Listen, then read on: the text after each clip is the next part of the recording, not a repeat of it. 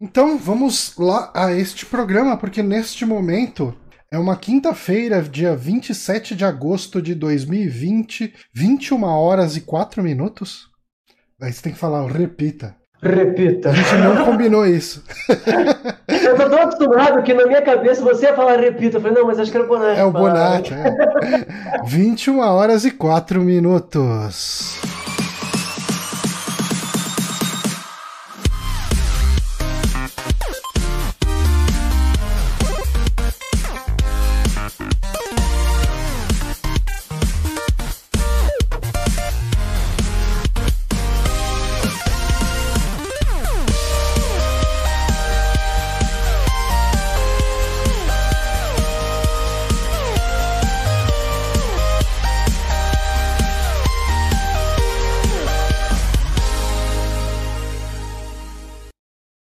Agora estamos no ar aqui para mais um saque especial de responder perguntas que vocês mandam pra gente.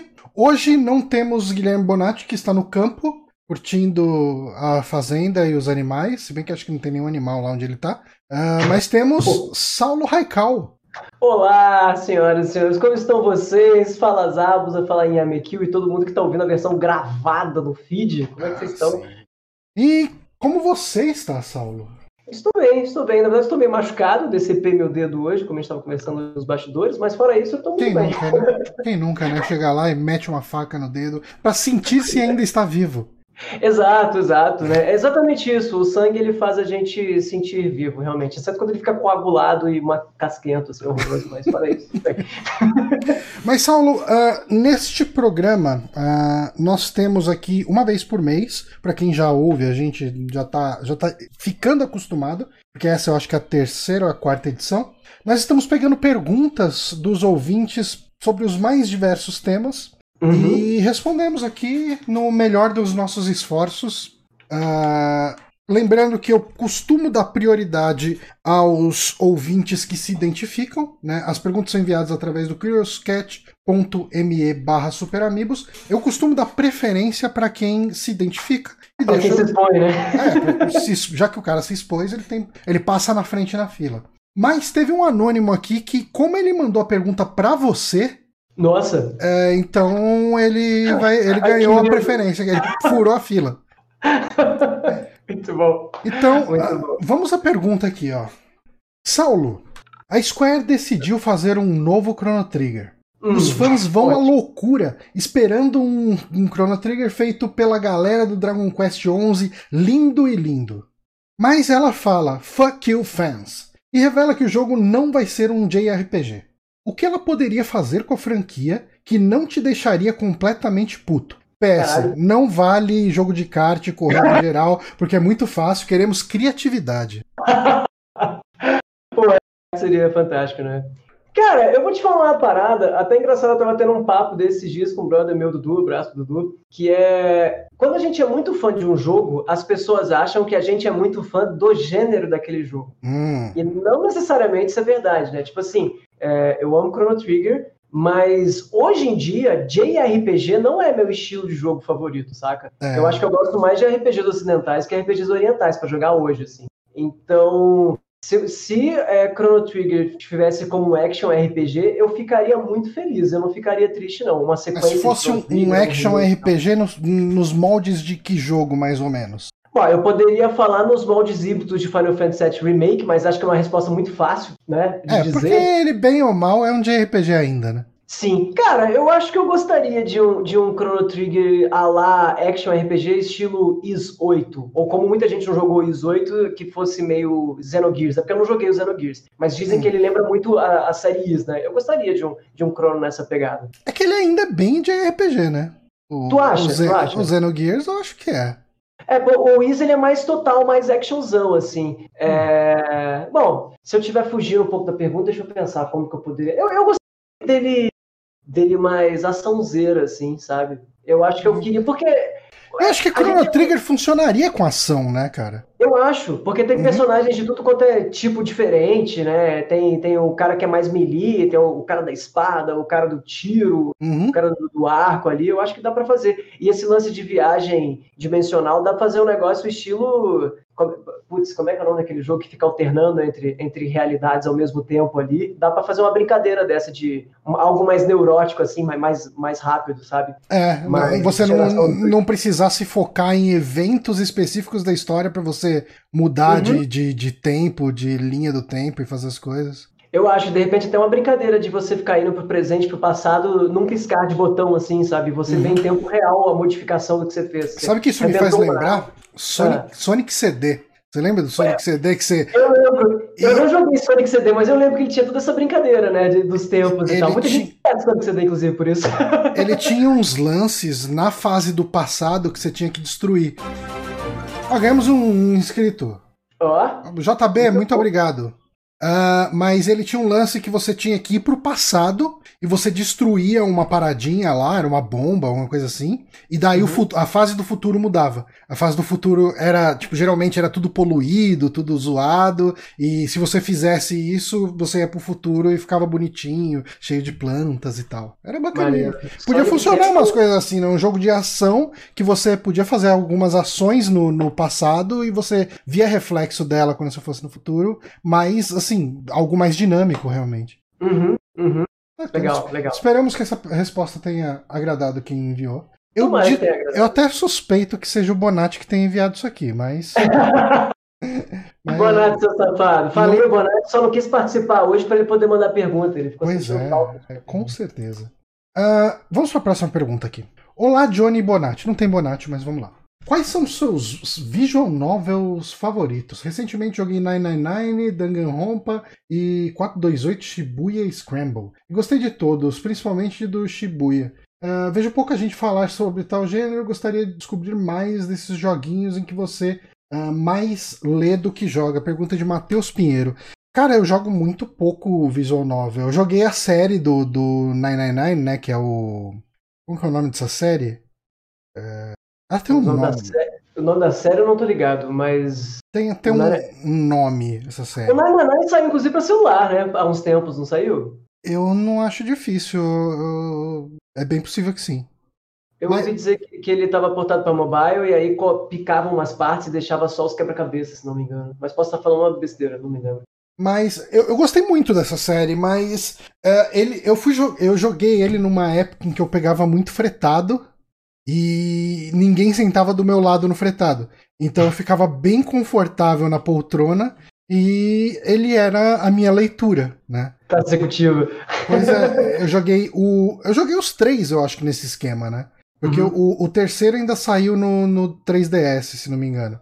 Ele saiu pra outras coisas, acho que saiu pra Play 4 e saiu pra PC, mas ele. é, mas eu, eu joguei os três no, no 3DS. Uh, Danganronpa, cara, eu acho que eu comprei todos eles no Steam, eu nunca abri. sabe? Tipo, cara, eu gosto muito de Phoenix Pô, Wright, comprar, né? que é visual novel. Mas eu, eu acho que é isso. Eu não lembro de outros jogos que eu joguei. Eu comprei aquele jogo do, do criador do 999, que é aquele AI Somnium Files. Cara, eu Uhum. comecei ele três vezes. E eu não saí do começo porque eu não consigo jogar esse jogo em casa, sabe? Tipo, deitado na cama. sabe? Eu, eu- tenho que estar a caminho de algum lugar pra, pra jogar ele. Ah, é. ah tem, mas tem muito jogo assim, né? Jogo on the road, né? Uhum. Esse lance de jogo que é bom de jogar no caminho pra não sei onde, igual tem as coisas meio micropílulas, né? Tem música que você gosta de ouvir no caminho pra não sei onde, que você não É, consegue ouvir em casa, né? Tem que ouvir pra- no caminho, né? Podcast também. Sim, sim, pode crer, pode crer. Mas tem- você costuma jogar visual novel? Não, cara, não é. jogo Visual Novel. O Nananai tentei jogar uma vez, o Eric até que me indicou, porque ele é viciado na série desse, desse cara aí, Uhum, é, mas acabei não, não animando muito. não bateu. É, não bateu muito. Na verdade, esses jogos que são é, pula de um puzzle, vai para outro puzzle, pula de um puzzle, vai para outro puzzle. Se não tiver uma coisa para disfarçar um pouco os puzzles de vez em quando, eu hum. começo a ficar muito cansado. E não é nem que eu paro de jogar ele, é porque eu vou jogar outra coisa e depois não volto, sabe? É, é entendo. É, é, que eu acho que nesse tipo de jogo, a coisa que tem entre puzzles é história pra caralho, né? Você tem que ficar lendo, lendo, lendo, porque é uma parte do, da experiência de uma visual novel. E, e, realmente ele pode não pegar as pessoas. Eu gosto muito de 999. Eu acho que assim, dos três, né, da série, que é o 999, o Virtue's Last Reward e o terceiro, eu não vou lembrar o nome nem fudendo. Mas eu, o, o 999 é, é um jogo muito bom. E eu acho que ele vai caindo, sabe? Tipo, o Virtual's Last Reward ele é legal. E o terceiro você tem que ser fã para aproveitar. Oh, aí eu pedi bastante. É, esse papo, não, o cara tem que ser fã para gostar, é foda, né? Porque às vezes até mesmo o cara que é fã não gosta, então você nivela muito a parada. Não, mas é, é, mas é exatamente isso. Tanto que ele, ele não faz sentido se você jogar sozinho ele. Ele é um fechamento da história. Porque o Virtuous Last Reward, você eu, eu joguei ele antes do 999. Uhum. Uh, você pega 90% da história. E lá pelo final ele vai querer começar a fazer umas conexões, e daí talvez você se perca um pouquinho. Uhum. Mas o, o terceiro jogo é assim: tipo, ok, é o fechamento daquela história que vocês acompanharam.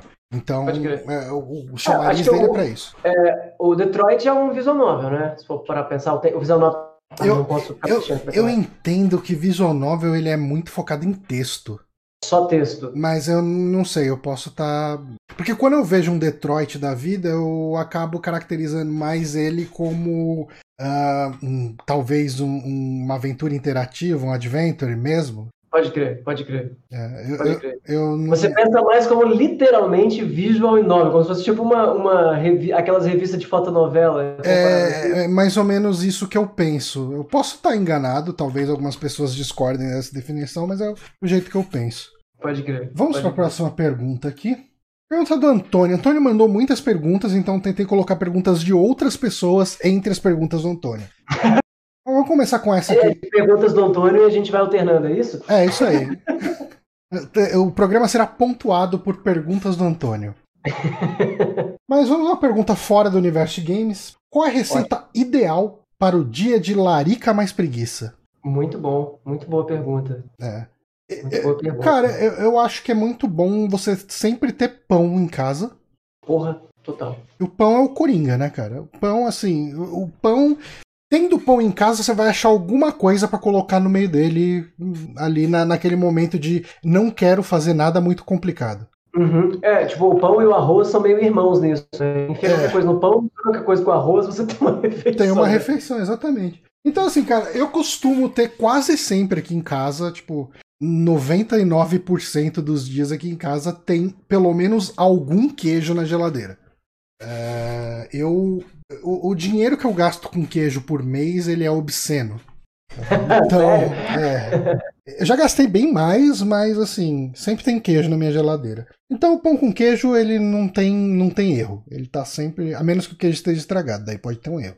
Uh, mas geralmente, geralmente é para onde eu apelo um pãozinho ali, um, um, pão de forma lá, aqueles.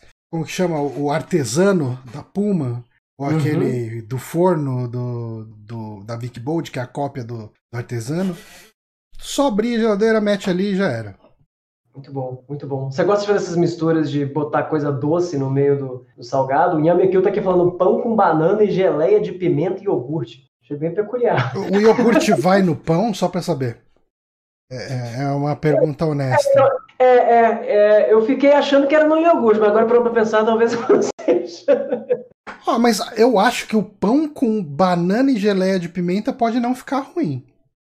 Eu, assim, eu, eu não gosto de eu não gosto muito de coisas misturadas com banana. Pode crer. Mas... Eu time, não, mas tem uma galera que gosta, né? Mas eu não tenho problema de salgado com doce. Tanto que tem um restaurante aqui perto de casa que ele entrega no iFood. Oh, iogurte é pra beber, ótimo. É, é, tem um restaurante aqui perto de casa que eles vendem um sanduíche de, de hambúrguer de porco hum. e vem com uma fatia de abacaxi no sanduíche. Isso fica bom, e cara. fica gostoso. Porco com abacaxi Aí... é uma combinação muito boa. a te falar, abacaxi e manga. Abacaxi, manga e kiwi são, são frutas Kiwi que você acha que tem nada a ver com, com comida assim, mas fica bacana, viu? Kiwi eu nunca misturei. Eu não tenho problema assim com, com doce na comida, não, no salgado. Eu não costumo pôr, não, mas eu lembro que é, esse negócio de botar umas frutas mais, mais nada a ver assim no meio da salada, eu lembro que quando ia naquele, naquele indiano aí, aí em São Paulo, o. Caraca, esqueci o nome, mas enfim, vou falar. É, eles tinham mania de colocar manga na salada, né? E aí eu falei, Ah, mas manga na salada é muito bom. É muito bom. Aí eu comecei a falar, ah, manga na salada, podia pôr outras coisas na salada. Aí comecei a zona de pôr kiwi na salada, sabe? Tipo, qualquer fruto que tem geladeira, de vez em quando eu taco na salada. Joga Tá ali. bom. É uma boa, cara. A gente já tá acostumado com o tomatinho na salada, que não deixa de ser Pô. uma fruta e é docinho ali. É verdade, é um clássico. Então tomate coloca- cai bem em qualquer hora, né? É, pois é. Mas aí, espero que, que tenha salvado a sua larica aí, Antônio. Vamos para a próxima pergunta. Pergunta do Fernando Schoit. Ou Shoichi. Deve ser japonês. faz milagre acontecer, como já diria uma música do. Nossa, pior que eu tava com essa música dos infernos, do Shot dos Milagres, do Fala Mansa, essa semana. E, e- e não sei, não sei porque eu não ouvi essa música. E, mas ela tava buzinando na minha cabeça. O Ê, mas pera aí! Exatamente esse trecho, sabe? Que pariu. Esse pedaço é o melhor da música, né? A música podia não ter mais dado. Mas, é, mas... Pera aí! É, vamos lá. Se vocês Um tivessem pro verba. Um abraço, eles acompanham o Super Amigos. Até apoiam no nosso. apoia.se barra Super Amigos. O, o Fala Mansa tá sempre lá doando dinheiro pra gente. Se vocês tivessem verba infinita para escolher uma equipe para produzir um jogo, pode ser um remake de algum clássico, até mesmo alguma IP nova. Podendo escolher diretor, artista visual, diretor de cinema para cutscenes, compositor, algum músico famoso, enfim, quem vocês quiserem, quem vocês quiserem. Quem formaria esse Dream Team? Acho que eu não vou. não- eu acho que não- se a gente for ficar pensando na equipe inteira, dá um podcast inteiro, né? Mas, É. mas, de repente pensar aqui de um jeito mais amplo, né? Ah, cara, sabe o que eu queria muito? Eu tô numa fase um pouco Sherlock Holmes. né? Eu Hum. assisti. eh, Eu revi uns dois episódios da, da série do, do Benedict Cumberbatch, lá, a Sherlock. Eu assisti uns quatro, cinco episódios de Elementary, aquela série que tem o, o cara do, do. Como que chama lá? Do. do aquele filme, Trainspotting. É, o Sick Boy. É, Ele e a Lucy Liu faz o Watson, né? Ah, e eu assisti um daqueles filmes da Hammer antigões, lá de 1950 e pouco, com o Peter Cushing fazendo o Sherlock Holmes. E sabe uma coisa que me ocorreu? É, a gente não tem um jogo de investigação onde você investiga de verdade, você se sente um investigador. Geralmente, assim, você chega num lugar e tem uns 5, 6 pontos que você pode olhar Uhum. e você olha nesses pontos e, e o personagem já faz a dedução sozinho. Uhum. E, e beleza. Eu queria muito. Eles, eles parecem meio que aquele jogo de tabuleiro detetive, né? Que na Pois verdade é. você não tá investigando, só tá pegando, ah, pode ser isso ou aquilo, né? Parece meio. É, Tá você vai né? fazendo meio que uma eliminação no máximo. E, e isso eh, eu queria. Assim, eu acho que o mais perto de um jogo de investigação que eu cheguei foi o Return of the Obra Dinn, porque ele é um jogo que você olha o cenário. Você já, já chegou a ver esse jogo, não? Eu, eu, eu vi, eu não joguei ele, mas eu tô ligado. É, mas ele é um jogo que você é colocado nas cenas onde alguém morre, né?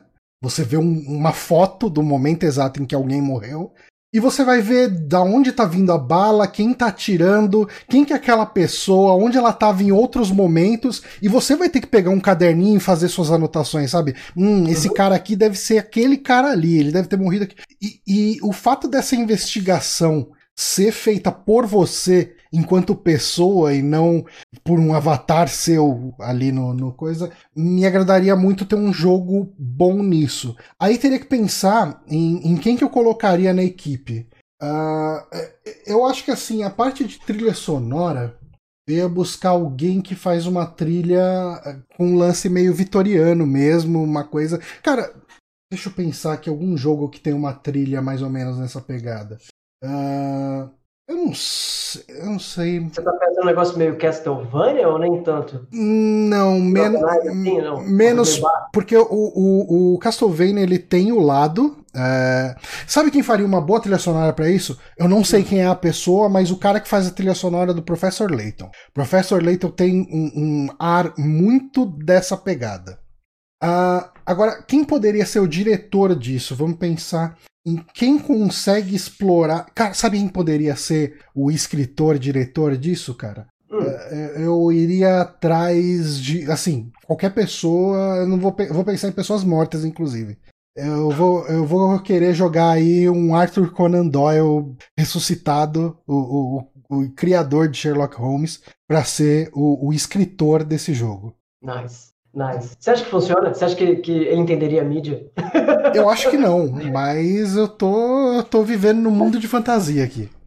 Pode crer, pode crer. Ah. Porque é engraçado isso, né? Mais ou menos como aquele lance do, do, de grandes autores que, que detestam ou completamente não sacam qual é de jogo, né? Tipo a, a eterna história do, do, do, criador, de, do escritor de Witcher, que, que detesta o Witcher de toda maneira versão de jogo, sempre fala mal.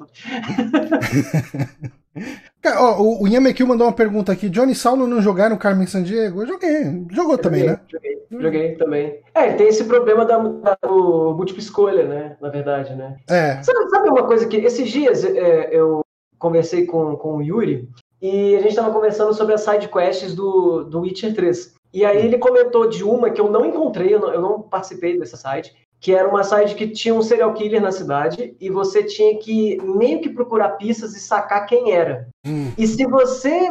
É, e quando você sacava quem era, você tinha que matar o cara. E se você achava que era o cara errado, você matava o cara errado e você descobriu que chegava uma carta na sua casa assim: você pegou, você matou o cara errado. E aí uma personagem muito importante no jogo, uma NPC, morre, assassinada por esse cara. Olha. E, inclusive, a minha o cara não morreu porque eu não fiz essa side quest. E aí eu achei do caralho, eu, eu lembro tipo isso que tu falou, tudo bem que ainda tem vários suspeitos, mas você vê consequências reais, né? Não é que você não passa, é que o jogo continua, mas você se fode. Não, é, o, cara, o, o, o jogo do Sherlock, aquele. Eu joguei um daqueles jogos do Sherlock Holmes. E ele tinha um lance desse que você poderia chegar numa conclusão incorreta e acusar a pessoa errada do crime. E ele nem chega ao ponto de te falar que você acusou uma pessoa errada. Legal. A pessoa vai presa e foda-se. Mas é, tem... é, como o sistema jurídico de verdade, né? Pois é, é, é uma alusão ao sistema jurídico. o, mas o. Você sabe, tem o, o, o Ellen Noir tinha um lance meio assim. Você podia acusar a pessoa errada, mas aí ele mostrava a consequência na hora. Uhum. E fala, porra, uhum. você quer é, fuder com o departamento, tal, essas coisas assim. Mas e você, se você pudesse chamar pessoas para criar uma IP nova ou pra fazer um remake de alguma coisa que você gosta? Não Cara, precisa eu, pensar no time inteiro, pensa em algumas. É, é, é, pra ser assim, eu tinha muita vontade de ver o. Puta, fugiu o nome do. Como é que é o nome do criador do Ico? Sou apaixonado naquele cara, mas esqueci o nome dele. Ai, eu esqueci. Alguém no chat vai lembrar, gente. É, enfim, eu queria, porque assim, o Ico tem todo esse negócio de design por subtração e tal, e eu queria muito ver o Yokotaro trabalhando junto com ele, hum. sabe qual é? Porque eu acho que ia dar uma parada artística muito piroca da cabeça, sabe? E ao mesmo tempo é, ia misturar um lance de, de o, o, menos mais com o menos mais caótico e maluco, sabe? É o Fumito Ueda. Fumito, exato, Fumito, Fumito Ueda. Ele com o, o cara do e você travou para mim? Oh não! Bom, pelo menos o Saulo travou com uma cara de muita felicidade. Vamos dar uma olhada aqui no Discord. Não. Bom, uh, enquanto o Saulo não volta, ou não sei o que vai, não sei o que está acontecendo aqui, talvez eu continue lendo perguntas aqui e daí eu vou respondendo eu mesmo. A gente vai ficar com esse Saulo super bonito e faceiro sorrindo aqui na, na tela. Uh, deixa eu ver as perguntas aqui. O JB mandou aqui um fal... falando em Carmen Sandiego. É unanimidade que Maris Missing é ruim? Eu gostei tanto quando era criança e joguei. Uh, eu eu joguei, cara, eu joguei ele, aluguei, mas eu acho que eu tava esperando Mario quando eu aluguei ele e eu não gostei nem um pouco. Eu achei um jogo bem zoado. Mas não quer dizer que ele seja ruim. Ele foi ruim para mim. Uh, e o, o, Diego mandou uma exclamação macaca aqui. Durante os podcasts, eu deixo os, os, os sonzinhos que a gente liga nas lives inativos. Peraí que eu acho que talvez eu tenha recebido uma mensagem do Saulo. O Saulo falou, inacreditavelmente minha net caiu. Ok. Ficaremos sem Saulo durante um tempo, mas tudo bem. Vou responder sozinho aqui as perguntas. Uh, deixa eu só responder aqui ele no WhatsApp. Se voltar, dá um toque. Uh, essa foi uma pergunta muito curiosa que caiu no nosso Curious Cat. Que é Just don't leave the pale horse alone with the boy, ok? He has done this before. Uh, uma pergunta mandada por Shrub Goblin. Traduzindo em tradução Johnny? livre. Opa, voltou? eu estou, eu estou conversando com você através do meu 3G, porque a internet que caiu. Eita, mas isso não vai consumir todo o seu plano? Alô? Eu, eu te ouço. Ah, se ele funcionar, tá tudo bem. Aqui eu, aqui eu praticamente não uso o, o meu 3G, porque eu fico em casa o dia inteiro e a minha internet aqui parou, então fica por aqui. Bom, uh, tá, eu acho que você tá com um delay bem grande, mas vamos ver o que acontece. Porque eu falei. Se, se... Uh, vamos fazer um ping-pong aqui. Ok. Ping. Pong. É, deu menos de um segundo de delay, então tá sossegado. Bom, não teremos câmera, vai ficar essa telinha aqui. Deixa eu ver se eu consigo tirar essa telinha daqui, pelo menos. A webcam é a tela do Discord. Deixar ela invisível e aí fica um pouco menos tosqueria aqui. Mas eu recebi a seguinte pergunta, Saulo, no, no Curious Catch, que foi Just don't leave the pale horse alone with the boy, ok? Nossa, e pior que eu tô te ouvindo mal, cara. Que merda. Pior que a internet, a internet aqui caiu, cara. É raro isso acontecer, mas tô sem internet, que bosta. Hoje eu fiquei sem internet aqui também. Hoje eu fiquei sem energia elétrica aqui em casa, pra ser bem honesto. Uh... Bom, eu. Uh, sei lá, eu vou tentar aqui, Saulo, mas se não der, beleza, eu toco o resto do podcast aqui. Mas só fazendo a tradução livre aqui da pergunta do Shrub Goblin. Uh, não deixe o cavalo pálido sozinho, ou deve ser branco talvez, sozinho com a criança, ok? Ele, ele fez isso. Ele fez isso antes. Ok, então eu não vou deixar o cavalo com a criança de novo. Pergunta do Yemekill. Qual a relação dos amigos e os fliperamas durante sua infanto-adolescência? Um, bom, eu acho que eu vou ter que responder isso aqui. Só. Eu não sei se o Saulo ainda está comigo. Eu acho que não mais. Ele caiu de novo. Um, eu tive. Uh, eu, eu, meu vô, ele teve um fliperama durante algum tempo. E eu cheguei a jogar lá, e inclusive o meu primo, que morava com meu avô, na época, ele fez uma fichinha, ele fez um furo numa ficha, prendeu uma linha de nylon nela, e quando assim, fechava, quando o fliperama estava fechado, ele usava essa ficha com a linha pra gente ficar dando para ficar dando vários créditos e a gente ficar jogando. Então a gente jogava Mortal Kombat de arcade uh, como se a gente estivesse jogando num Mega Drive ou num Super Nintendo. Então a gente podia jogar com fichas infinitas, o que era bem legal. Uh, mas eu, assim, eu não sei como que era para outras pessoas, mas uh, para mim a, a minha mãe era extremamente contra a gente ir para fliperama. Então, era. A gente ia meio que escondido, daí depois de um tempo, no lugar onde eu. É, no lugar onde eu, eu, alugava jogos de Super Nintendo e Mega Drive, tinha uns arcades lá. É, e. E daí eu acabava jogando por lá. Ele não tinha muitas máquinas, eu lembro que tinha Street Fighter 1, já tinha saído Street Fighter 2, mas lá tinha Street 1. Eu tive a experiência de jogar Street 1 é, diferente de muita gente, né? Muita gente nunca viu Street Fighter 1 rodando. E é um jogo ruim pra cacete, que bem claro. Aí tinha um pinball lá de alguma coisa espacial. Uh, não era o Space Cadet que tinha no Windows. Uh, e tinha o que mais também? Tinha Cadillacs and Dinosaurs. E eu acho que tinha Mortal Kombat também, talvez. Uh... Ah, o Saulo acabou de mandar mensagem aqui falando que o 3G também parou de funcionar lá. Uh, deixa eu responder ele aqui, gente. Muitos problemas técnicos hoje. Putz, que lasca. Será que consigo trazer algum dos patrões do grupo dos patrões para cá para me ajudar a gravar esse podcast? Será que o Diego consegue gravar comigo? O Diego que tá aí no, no chat ativo? Vamos ver. É, o Diego acabou de falar que a conexão dele tá um lixo. Acho que também não vai rolar. É, gente, eu acho que o podcast vai ser só eu mesmo. Vamos seguir aí. Então. Mas essa foi a minha experiência com o fliperama. Uh, eu lembro uma vez que meu irmão foi jogar fliperama lá num. Tipo, era o flipper do Batata.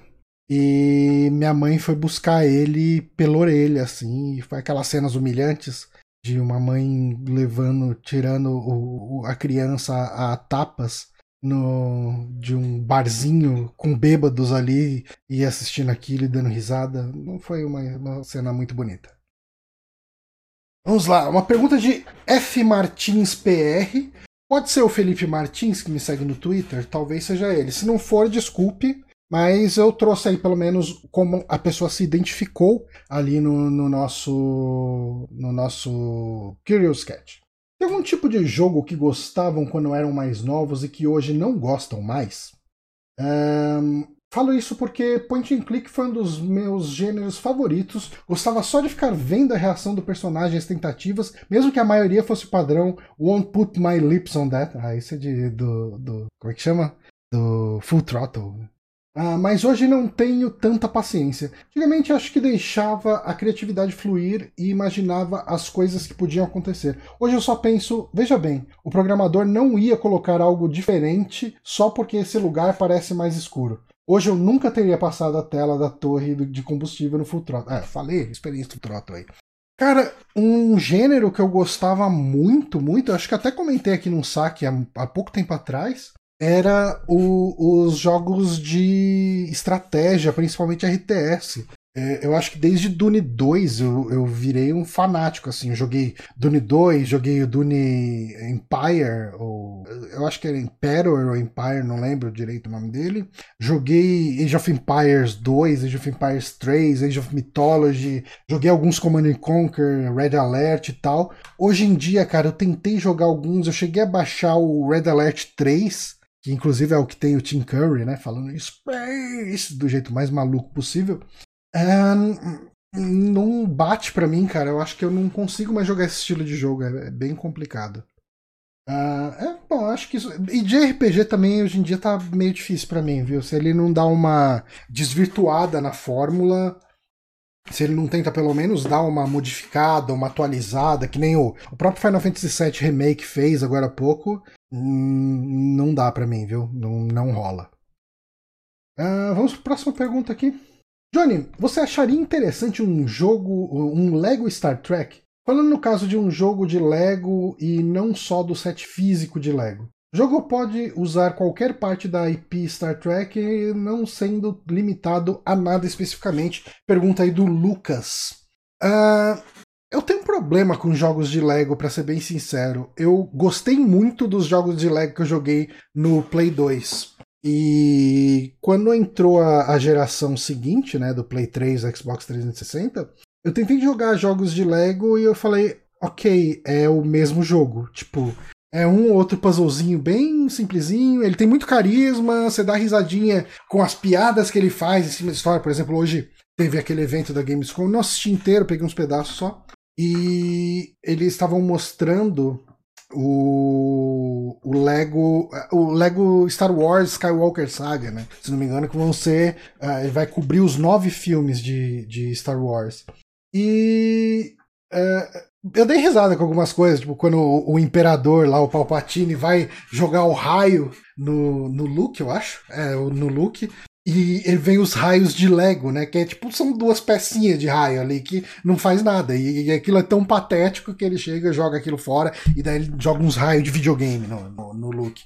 É, mas eu não sei, eu acho que Star Trek Star Trek teria tão pouco apelo, é, ele teria apelo para um nicho tão específico, porque eu acho que uh, o, Star Wars ele está muito presente na cultura pop geral. Uh, qualquer pessoa que, uh, sei lá, qualquer pessoa que tem um mínimo de bagagem de cultura pop conhece muito, conhece um Darth Vader, conhece um Luke Skywalker, sabe do cabelo da princesa Leia, sabe? Tipo, é, conhece o Chewbacca. Ele é muito ele é muito presente na cultura pop. Uh, agora sim, Star Trek, se você começa a sair do Spock e do Vida Longa e Próspera, cara, é meia dúzia de gente que conhece mesmo, tipo, é os fãs da série mesmo, né? Pessoal, algumas pessoas conhecem o meme do Kirk lutando contra o Gorn lá, eu, Gorn? Acho que é Gorn. é, aquele monstro com a máscara de dinossauro lá, feio pra caralho.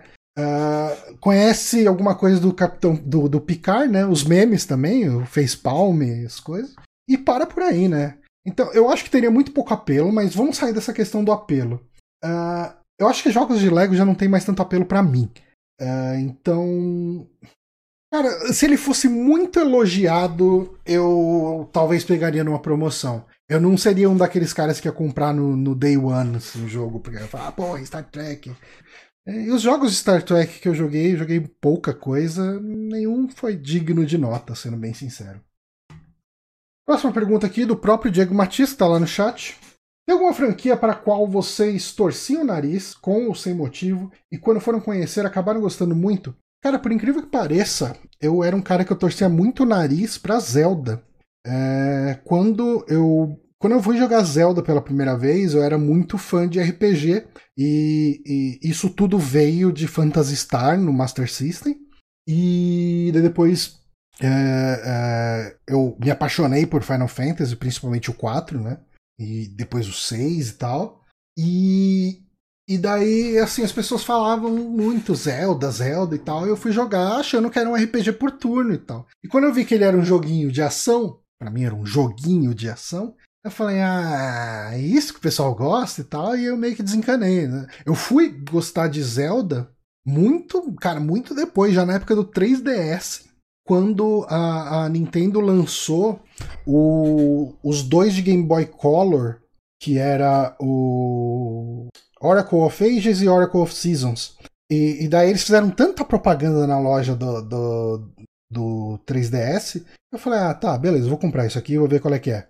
E eu gostei muito do que eu joguei ali, viu? Tipo, achei muito legal. É, e, e, daí eu saí jogando, cara. Depois de jogar esses dois, foram os meus dois primeiros Zeldas que eu joguei a sério, eu fui terminar o, o Ocarina of Time, o Wind Waker, os dois de 3DS lá, o Spirit Tracks e o Our, Hourglass, não sei o que, não lembro direito como era o nome do outro. Cara, eu terminei uma porrada de Zelda depois disso e tudo começou com esses dois do, do Game Boy do Game Boy Color que saíram na eShop do 3DS. Próxima pergunta aqui. Qual o maior desejo realizável de vocês? Eu não sei. Bom, eu vou, vou ser bem humilde aqui. Eu acho que talvez morar numa casa grande, mas não grande demais ao ponto de dar trabalho de limpar. mas e, e, só que teria que ser num condomínio, né? Uh, todas as pessoas que eu conheço que moram em casa já passaram por uma situação onde saiu para trabalhar, voltou e só tem as coisas que os bandidos não conseguiram levar. Uh, o Márcio mesmo passou por uma situação dessa, muito ruim. É, acho que uma, uma casa com um quintal gostoso, um espaço legal para os gatos. Acho que um, um lugar legal para fazer um escritório, de repente fazer um, um cenário legal para fazer vídeos e tal, isso ia ser uma coisa bacana. Próxima pergunta. João Bonatti, não tem, não tem Bonatti aqui. Boa noite. Primeiramente, parabéns pelos programas e vamos à pergunta. Ah, pera, eu li quem. Ah, a última pergunta foi do Antônio, eu não falei que era dele, mas enfim. Ah, pera que eu recebi uma mensagem aqui. Quem mandou, quem mandou mensagem? Eu, eu, vou ficar de olho nas mensagens que de repente alguém falando, oh, quer que eu grave aí com você? Tá, daí se eu só entrar, aí nós, nós ajuda aqui. Velhice é foda. Sempre que vejo um casão, penso, caralho, olha o trampo para limpar. O Antônio, ao invés de mandar a pergunta, mandar aqui no chat do, do, do Twitch, ele manda no grupo de patrões, só para me dar trabalho para ler. Antônio, você tá vendo isso aqui? Você podia entrar aqui e. e já, já, que você é o grande perguntador, podia entrar aqui e gravar comigo, talvez. Quem sabe? Manda, manda um salve aí falando se você pode ou não. Mas enfim, vamos lá, pergunta do Yamekil. Uh, como vocês veem a atual inserção de assuntos atuais, política, sexualidade, sexualidade racismo, etc., nos videogames? É, isso é uma pergunta bem interessante. E eu, assim, eu, eu gosto muito Ó, oh, Saulo voltou? Saulo voltou? Voltou a internet? Saulo tá aí? Ele tá na cal. Ah, eu preciso juntar a cal. Eu juntei a cal. Saulo me ouve? Alô, Johnny? Ah, garoto, eu te ouço. Você me ouve? Ah, garoto. Agora foi, hein? Pô, não falo, não acontece isso nunca. Só no dia que vai gravar. ah, tranquilo. Eu, eu me virei aqui durante um tempo. Uh, vamos então voltar para a pergunta aqui, ó. A pergunta é: como vocês veem a atual inserção de assuntos atuais, política, sexualidade, racismo, nos videogames? Pergunta do Yamekil. Uh, eu estava começando a responder. Eu, eu gosto muito, muito, muito uh, dos estudos e das opiniões da Beatriz Blanco lá do Bonus Stage. Ela, ela é professora. Uh, em, agora eu vou cometer uma gafe que eu acho que é em mídias digitais, enfim. E ela é uma grande estudiosa do tema e ela critica muito a questão de como alguns desses temas são abordados de um jeito, às vezes, meio fetichista, às vezes uhum. meio. Uh, tipo. Eu acho que o maior exemplo que ela dá, que ela odeia, é o Senua Sacrifice lá, o Hellblade. Porque na, na visão dela, uh, eu nunca joguei o jogo, então não tenho nem como opinar, mas na visão dela, ela reduz o que é uma pessoa, uma pessoa com um, um transtorno de personalidade, uma, uma esquizofrenia, a só aquilo. Ela não tem outros traços da personalidade que não aquilo. É, e eu acho que isso, assim, eu não sei se é o caso do, do, do Hellblade, porque eu não joguei. Uh, mas eu acho que muitos jogos, essa foi uma crítica que eu fiz no podcast que a gente fez sobre The Last of Us 2, uh, ah, que eu acho que o, o, o Lev, né, que é um dos personagens ali, ele acaba sendo reduzido muito a isso, a esse a um elemento da personalidade dele. Eu acho que é legal que a gente está começando a ter esses temas sendo abordados no videogame, mas eu acho que eles ainda não são abordados de forma ideal. Eu acho que a gente está aprendendo. Eu acho que melhorou bastante. Porque era aquela coisa do preciso dizer que esse personagem é isso, e você joga todo o estereótipo daquele negócio em cima do cara, né? Sim. E aos pouquinhos eu acho que é, é igual aquela história que as pessoas falavam que ah, quando tem alguma, algum personagem assim específico na trama, é, você já sabe que vão cutucar nessa parte ou naquela é. outra. Eu, eu acho que assim. Eu acho que não só em jogo, né? Eu acho que em tudo quanto é coisa, né? Você vê também muito isso no cinema, literatura também. Eu acho que tá, tá caminhando junto, né? É, eu acho que o, o, o cinema, por exemplo, se a gente for pegar para analisar outras mídias, é, ele vai ter a diferença em como um cinema popular aborda um, um, uma característica uhum. dessa e como um cinema mais de nicho aborda uma coisa dessa. É, é verdade, é, mas é, e é muito também o que o lance de indie game, como é, às vezes trabalha melhor algumas questões, né? Uhum, exatamente. É eu acho que quando a gente começou a ter a possibilidade de pessoas, de indivíduos, né, de indies. Uh, oh, indies, é, aí, indies vidos. Começarem a escrever é, jogos, a gente começou a ter abordagens melhores para isso, sabe? Tipo, Uh, então, o, o, Diego ele comentou aqui no chat, mas isso não é aceitável nessa mídia? Não seria bem mais profundo em um livro? É, eu acho que é, é, esse o problema, porque a gente chega, a gente sempre fica querendo bater na, no peito e falar videogame é arte. Videogame é arte. Não, como essa pessoa falou que videogame é, não é arte? Videogame é arte e então. tal. Só que quando a gente tem que abordar a arte de, uma, de um ponto de vista mais crítico, Uh, a gente não aceita a crítica, sabe? Tipo, a gente fala, não, mas isso é só um jogo. Não, não precisa uhum. entrar tão no profundo. Não, tem que ser divertido, tem que ser. Então, eu acho que eu acho que tem espaço para você ser profundo, mesmo na mídia de videogames. Sabe? Tipo, o alcance que você vai ter é diferente, ou o público que você vai alcançar vai ser diferente, mas. Lojinha mandou uma boa aqui no chat. Videogame não é arte, arte é coisa de otário. Mas enfim, é, é, eu acho que no momento que você quer que o negócio seja levado a sério como arte, você tem que entender que ele precisa de crítica para elevar o patamar.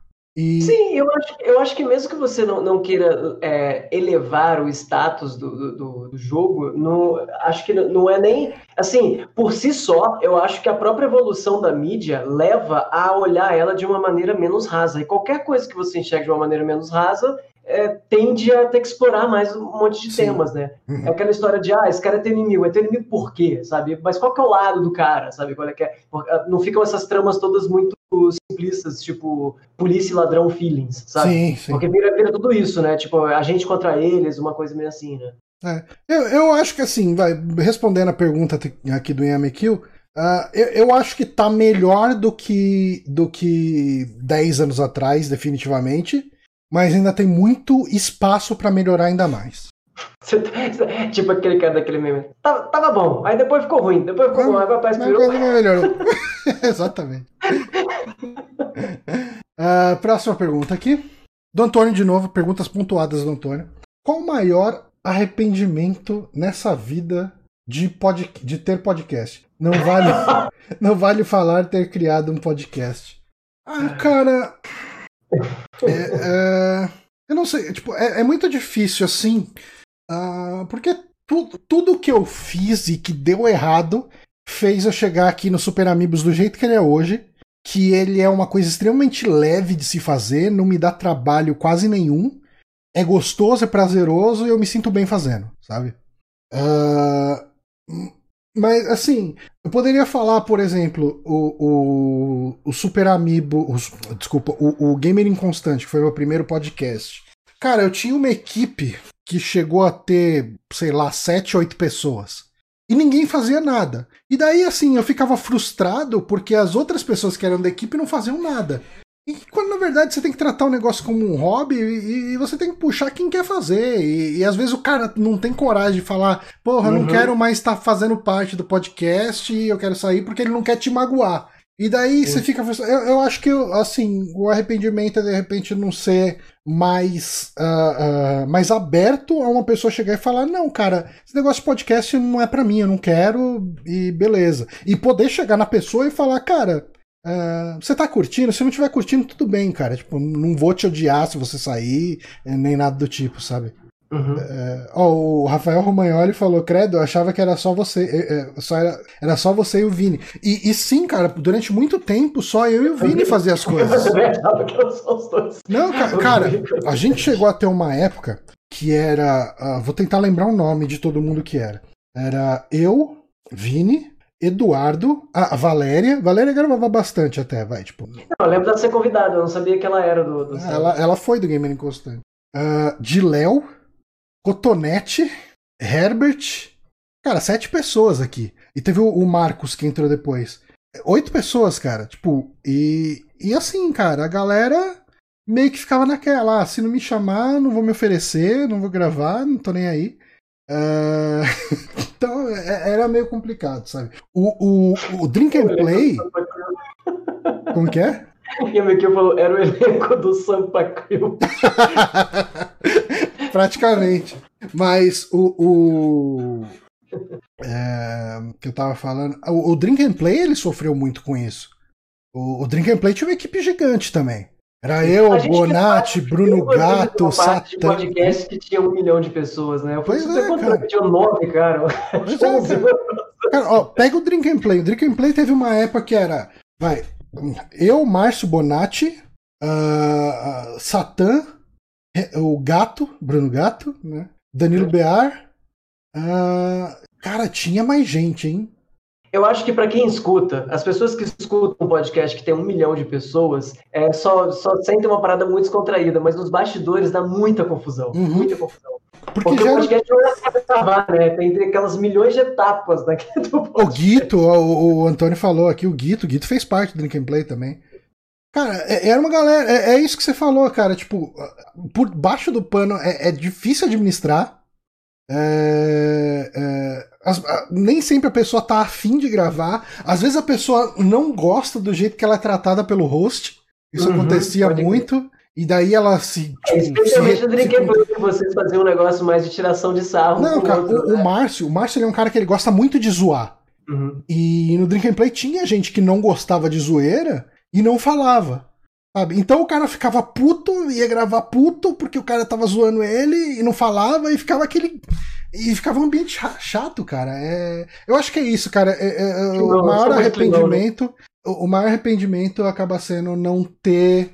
Uh, não ter tido essa, essa proatividade de chegar e perguntar pra pessoa, cara, você não tá afim, cara? De boa, mano. A gente continua como amigo. Quando você quiser, vem aqui, fala aqui para gravar com a gente. E, e, beleza, a gente marca um dia, você vem, grava como convidado e, e vamos nós, cara. E, Mas foi, acho- foi muito o que o Honório fez, cara. O Honório ele virou pra gente aqui no Super Amigos, já era uma outra cabeça, né? Um outro momento. Ele falou, gente, tipo, eu tô. Cara, tenho dois filhos, ah, tenho empresa, tô num momento complicado da minha vida, não sei o quê. Eu não tô conseguindo jogar, gente, eu, tipo, eu não vou render. Então. E é o lance de gastar energia com aquilo, né? Uhum. Quando você É uma abraça energia que você é gasta. muito disso, né? Você fica gastando energia da, da tua cabeça, sabe? É, na, na hora que tu quer estar concentrado em outra coisa, aquilo fica ali na sua cabeça. Você precisa pensar muito, é, escolher os projetos que você quer participar, né? Sim. Acho que isso é tão normal que o tempo vai passando e um monte de gente que começou na época que a gente começou a fazer podcast, você começou muito antes até de quando eu fazia,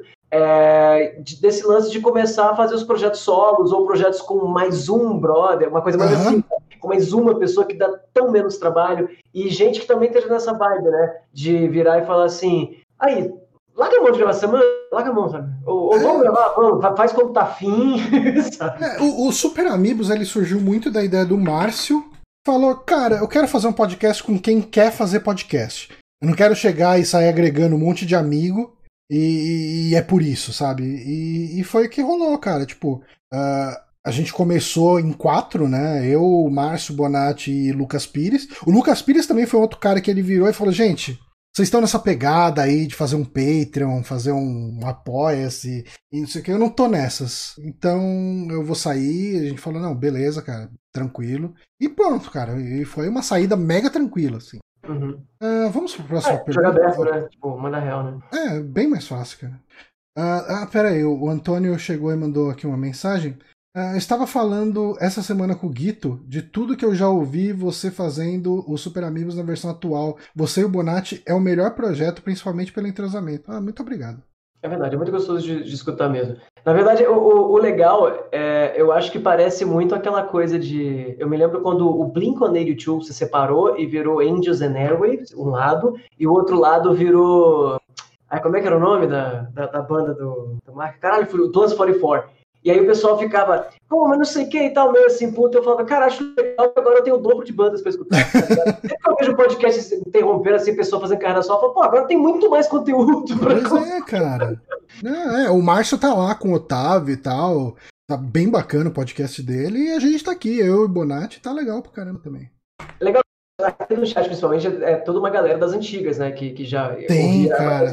Porque assim, muita gente não tá ligado. E tipo, cara, eu lembro que o Drink and Play ficou muito tempo, assim, mais de meses e meses e meses, como destaque da, de podcast na, no Na, iTunes. na Apple, né? Você entrava na Apple no, no- no- podcast do iTunes, ficava o banner lá, Drink and Play, era muito foda. Nossa, foi, cara, nossa, é isso, não era. E não, não foi um negócio nem orgânico, cara. A gente nem sabe como chegou aquele É, negócio não, ali. E o louco é que foi perto da época que tava começando a separar a galera. Tá ligado? Sim, Isso sim. que era mais louco, sabe? Foi quando ele ganhou uma mega relevância na, na iTunes Store lá no. no Cara, era muito bizarro. Ah, bom, vamos para mais uma pergunta aqui, mais uma do, do Antônio. Qual frase vocês colocariam na lápide de vocês? Já digo a minha. Não me visitem. Pode deixar que eu visito vocês. Boa, é uma boa frase de lápide. Eu, eu escolhi uma esses dias, que foi manchete de, um, de uma reportagem daquela capivara que tava na praia. A manchete era, ma- abre aspas, mamífero não queria ir embora. Essa é a minha frase de eu- Nossa, muito bom. Mamífero não queria. Ah, Maravilha, cara. Perfeito. Ah, eu- eu colocar na, na, minha conjuntura atual, que eu tô tratando aqui uma hernia de disco que tá me matando, eu colocaria enfim minhas costas me deixaram em paz. Nossa, pesado. Eu já operei duas vezes de hernia, sabia? Sério, cara? De Sério, disco? criança. Não, era inguinal. Ah, Eu tinha ok. 3 anos de idade, depois com 6 anos de idade. Rapaz. Graças a Deus nunca mexi. Nossa, eu, eu tive em 2018 e agora voltou. Aí eu tô fazendo fisioterapia, olha que. A idade, a idade chega sem, a idade, sem a dó. idade. Ó, mais pergunta do Antônio. O Antônio, o Antônio mandou uma papa aí pra nós. Amigo seu está, ah, não, amigo seu está vindo para São Paulo pela primeira vez. Três rolês imperdível, imperdíveis para indicar. Eu não entendi se tá, tá vindo um amigo meu ou tá vindo um amigo dele. Mas enfim, Acho que é amigo teu. é um amigo meu. Um amigo meu tá vindo para São Paulo pela primeira vez. Três rolês imperdíveis para indicar. Sem, sem os básicos. Ah, lanche do Mercadão, conhecer 25, Santa Efigênia, Ibirapuera. Eu sabe o que etc. ele falou? Sem ser o básico, conhecer Santa Efigênia. Eu, eu não gostaria. deveria conhecer Santa Efigênia básico, mas pra gente que é mais geek, eu acho que é, né? é, é, então, a Santa Efigênia não é, é um passeio de sacoleiro, né? É, total. É um total. passeio de sacoleiro. É que, né? é, que, é que passeio de sacoleiro mesmo, acho que nem é Santa Efigênia, é já que eles lançam pro, pro, pro Brás. Pajé, né? Brás, É, essa- Pajé e tal, né? É, mas eu acho a visita pra Santa Efigênia um, negócio curioso. Mas assim, se o cara tá vindo. pra- ele tem tempo pra fazer três rolês em São Paulo, eu não levaria ele na Santa Efigênia. A menos que o cara falar, eu tô indo pra, Santo, pra, pra São Paulo pra fazer compra na Santa Efigênia. Vo- você que não é paulista, ah, eu- eu acho que você conhece mais São Paulo do que eu. Porque eu fui um, Eu acho que quem vem de fora aqui quer experienciar a cidade e acaba conhecendo várias coisas. E a gente que tá aqui fala, ah, outro dia eu vou. Cara, eu fui no, no Mercadão Municipal pela primeira vez, deve fazer uns três anos. Porra. É, e eu vou fazer- você. Eu vou fazer 40 anos ano que vem. E eu moro aqui em São Paulo desde que eu nasci. É, mas assim, cara, o, o que eu gosto, é, o que eu acho bem bacana. Eu acho que karaokê da liberdade, se você tiver um grupinho de É. amigos, é um, é um rolê muito legal. Acho que até sozinho. Não, sozinho não. Assim, a não sei que você seja um cara muito easygoing, mas no- até fora de turma, eu acho que ir pra lá num, num sabadão, sabe? De ficar bem louco e, e, e cantar e cantar com a galera e tal, dá, dá pra curtir legal. Tipo, aí assim, o, o- lance do karaokê é: se você tá com a sua galera pra cantar com a sua galera, você vai no Tequilas ali, que é, é do lado da Choperia Liberdade. Que daí, assim, se você chegar lá umas seis da tarde, você consegue cantar umas seis, sete músicas até começar a lotar. Agora, se você não tiver afim muito de cantar, você fala, ah, se eu cantar duas músicas tá legal, você vai na Choperia Liberdade, que a Choperia Liberdade é um lugar mais a pampa, Uhum. mas assim, você coloca a, a- a sua musiquinha na fila lá e você esquece. Porque vai levar duas horas pros caras te chamar.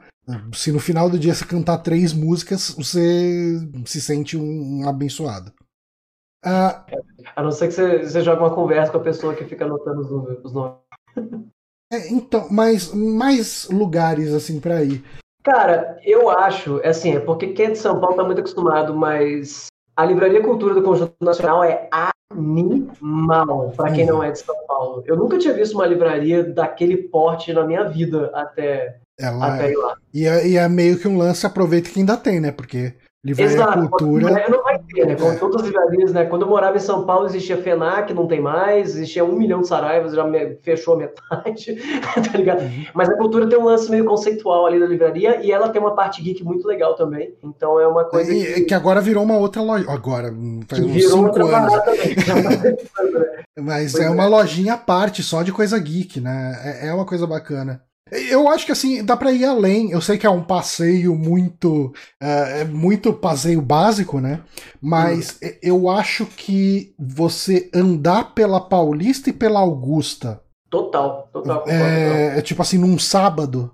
É, é uma, é- ele é uma experiência, cara, porque ah, né, você vai estar andando numa rua. Cara, é, eu fui uma, uma criança, adolescente, enfim, da zona leste de São Paulo, Uhum. e o, o que eu via na rua era, tipo, adolescentes, mães, velhos, pessoas pobres da zona leste andando na rua, sabe? Tipo, ah, você tem um padrão um meio claro do, do tipo físico e das, dos tipos das pessoas que você vê.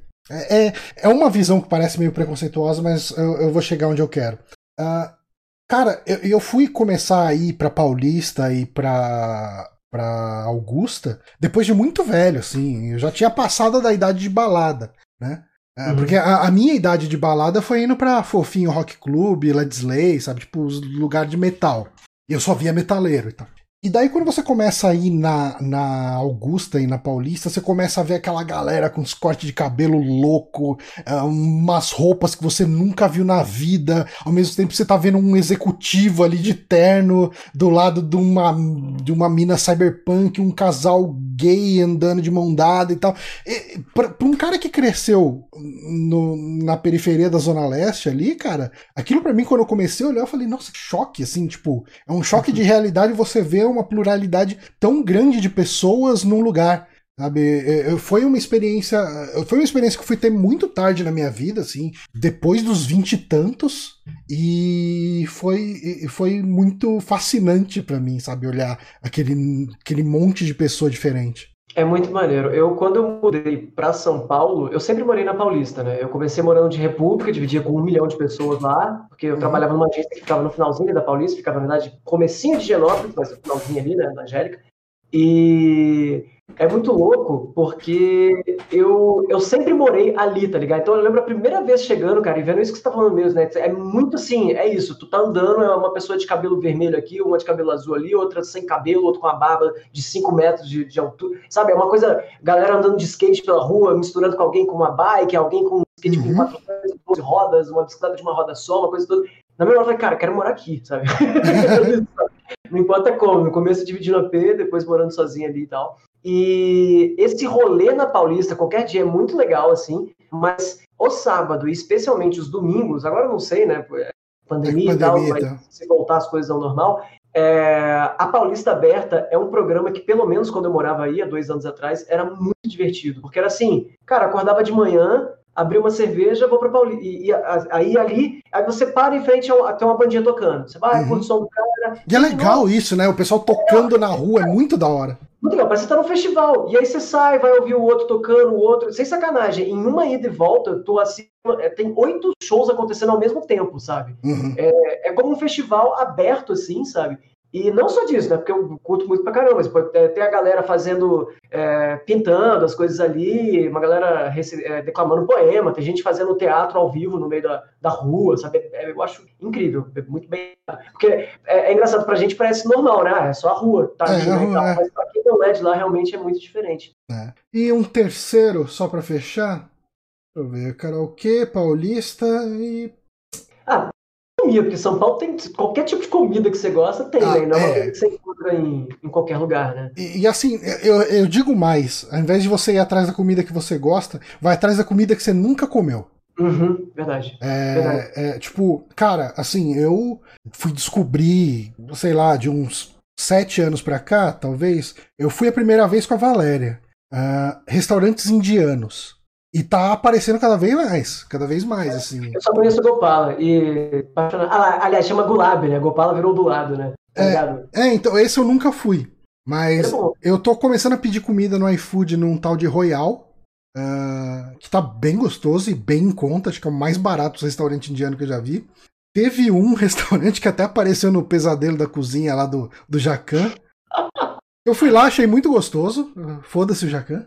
Uh, tem o Tandor, o Tandor já é um pouquinho mais carinho, assim, mas é muito bom. Uh, tem um que é ali na região da Paulista, perto do O'Malley's, que é. Uh, eu não vou lembrar. Mas enfim, tem um monte de restaurante indiano em, uhum. em, São Paulo. E assim, você não ouve as pessoas falando de comida indiana. E, porra, é um negócio mó gostoso, cara. Tinha uma baladinha muito maneira que tinha aí, mas fechou, fiquei sabendo que fechou tem uns seis meses e tal, que é Puta, não lembro o nome, mas era uma que só tocava rockabilly e a galera é, ia vestido, eu ia de calhambeque pra lá, é, tá ligado? Era lá em Moema ou não? Eu não lembro onde era, cara, porque quando eu fui eu não tenho a menor ideia onde era, só peguei o Uber e fui, assim. Cara, eu tô e tentando lembrar o nome. Era animal, era divertidíssimo. É que eu acho era... logo aqui, balada, rockabilly, São Paulo. É, tem Shake Baby aqui, mas eu acho que não é esse.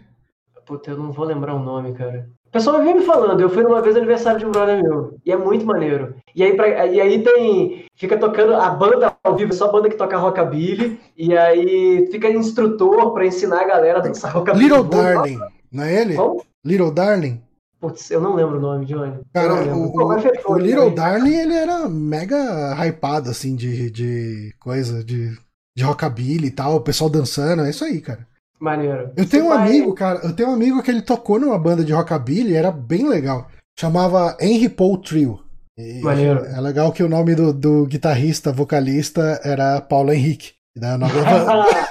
Henry Paul Trio. Muito bom, muito bom. É, e, e, cara, era muito legal assim, porque o, o baixista usava aqueles baixão lá. Do, do, do, em pezão, né? Em pezão. O, o guitarrista tocava com aquelas, aquelas Gibson preta com fogo, sabe? Gigante, uhum, gigantesca. É, e com os knobs eram dados. Uns, uns dadinhos vermelho transparente com os números em branco e tal. E. E o Batera, ele tocava com um set mega reduzido, que era um bumbo, caixa e chimbal uhum. e prata, sei lá, só. Bem, né? E, é, e, e ele fazia todas as estripulias de subir em cima do bumbo enquanto tava tocando, uhum. tá ligado? Era é, tipo, muito no, legal no, ver os caras tocando. Essas bandas lembram muito Stray Cats, né? Que acho que é a melhor é, é, é, o, é a, é a referência. Tocar em pé. Tá, a banda inteira toca em pé, né? Muito legal. Batera em pé, assim.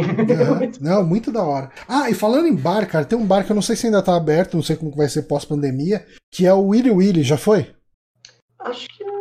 Ele é em Moema, bem pertinho do shopping Ibirapuera, e ele tem. Ele é um bar e arqueria. Ah, que Fui, fui. Que tem arco e flecha ali. Você pode ficar atirando arco e flecha numa galeria de tiro. É, aliás, isso é maneiro que São Paulo tem bar de coisa maluca. Tem do arco e flecha, tem o bar medieval, que é como se fosse uma taverna da Idade Média. taverna medieval é o nome, não é? Taverna medieval? Eu não lembro o nome. Eu acho que é esse o nome. Eu tentei ir lá uma vez. Foi quando eu conheci o Rodrigo Abia, do, do Bonus quando, Stage. Quando eu fui lá, não tinha fila ainda. É, não, cara. Um a, a, gente, a gente esperou na fila duas horas nossa. E falaram pra gente, ó, ainda tem mais uma espera aí. A gente virou e falou, ah, quer saber? Vamos num bar aqui do lado? Daí a gente foi, acho que era um, chamava Gibi, que era um bar que tinha um monte de revista, lá tinha umas med, tá ligado? Tipo. Maneiro, maneiro. E, e, a gente ficou lá curtindo, tomando cerveja, e daí lá eu conheci a Beatriz Blanco e o Rodrigo Sanches do Bonus Stage. Foi bem legal. É, olha. Olha, para quem só quer tomar um litrão barato e gostoso, bem localizado, vai ali na Paulista, na Alameda Santos, na paralela, tem os famosos litrões da Alameda Santos, cerveja boa e barata, Sim. e só uma galera tranquila e gente boa. É, eu mesmo costumo ir lá no Belo Valete, que é na, eu não vou lembrar o nome da rua, é na Tietê com alguma outra. Mas também preço honesto e a gente enche a cara lá. Inclusive foi meu último rolê antes da pandemia. Olha só. Oh. Inclusive a Mekil tava lá. Aí, ó. Levou a filha até, pra você ver. Ó, aí sim. Que bom. Próxima pergunta. A gente, será que a gente vai nem conseguir chegar nas anônimas?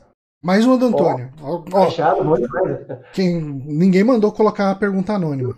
Nossa senhora, essa aí é questão do Enem, olha o tamanho da pergunta. Vamos lá. Tiveram algum momento efeito borboleta na vida de vocês? Do tipo, se eu tivesse escolhido margarina ao invés da maionese no café da manhã do dia 13 de junho de 2015, não teria ido no mercado na terça-feira porque minha mãe queria fazer salada de batata e eu acabei com a. É por isso que a pergunta dele é gigante aqui. Pode crer. Muito bom, mas muito bom. Mas. Antônio, Antônio é o neto? Oi? Antônio é o neto? Não, não, acho que não. Não, não, não, não, não. É, é outro Antônio. É o Antônio Pereira aí que tá aí na no coisa. É, cara. Nossa, Júnior, eu, pra mim a vida é baseada nisso, sabe? Essas coisas todas. Você pensa muito nas coisas que você fez e que te levaram a chegar no lugar? Cara, eu não penso muito, porque eu, aquela coisa que você dá aquela pirada, mas eu digo assim, eu acho que várias pequenas ações moldaram completamente, que mudaram tudo assim na minha vida. Eu, eu costumo pensar muito, muito em como teria sido minha vida. É, eu tenho um evento que eu já comentei várias vezes em podcast, que foi um tweet que eu fiz fazendo piada com a PLR que eu recebi no Buscapé. E o presidente da empresa viu e me demitiu na frente de todo mundo, né? Você sempre fala isso, né? É. Eu, eu fico me perguntando como seria a minha vida se eu não tivesse feito esses tweets. Mas ao mesmo tempo, nessa época eu tava mega frustrado na empresa, sabe? Se eu não tivesse frustrado, eu não tava reclamando em rede social. Uh, mas eu fico pensando, será que eu continuaria lá e de repente as coisas melhorariam? Será que de repente eu ia me enfesar e ia procurar outro trampo? Possivelmente eu nunca teria ido para a área de de .NET, né? Eu, lá eu trabalhava como programador Java. Então, se eu tivesse que procurar um outro emprego enquanto eu estivesse trabalhando lá, eu ia ser programador de Java. E isso não me levaria a trabalhar com o ERP que eu trabalhava com o Honório. Possivelmente eu nunca teria conhecido o Honório se eu não tivesse feito aquele tweet. Então dá, dá para fazer uns exercícios, sabe? Sim. É, sim. É interessante. Vamos para a próxima pergunta aqui. Mais uma do Antônio. Ah, tem quantas mais. Ah, depois da do Antônio, é, já, já começa os anônimos. Qual foi a ideia mais estapafúrdia que já deram para o site? E tentaram implementar? O que houve? Cara, teve um lance quando a gente estava começando o The Backtracker. A ideia era a gente gravar na casa do Honório, Ia ser gravado meio que nem o Two in the Bag, acho que é esse, Half in the Bag. Um canal que tem no YouTube de dois caras sentados comentando sobre um tema, de repente um filme, uma série, alguma coisa assim. E a gente tentou gravar, mas aí a gente descobriu que a gente chegou lá e a gente não sabia o que falar uh, de sopetão para o vídeo funcionar. E da, nesse momento a gente descobriu, ok, para fazer vídeo a gente precisa de um roteiro. E isso deu muito errado, e daí por isso que o The Backtracker hoje são aqueles vídeo ensaios gravados solo, né? E é feito daquele jeito. Mas a ideia original era ser meio que uma cópia do Half in the Bag. E que se a gente tivesse que levar isso a fundo, ia ser muito difícil manter, porque o Honório morava longe pra cacete, cara.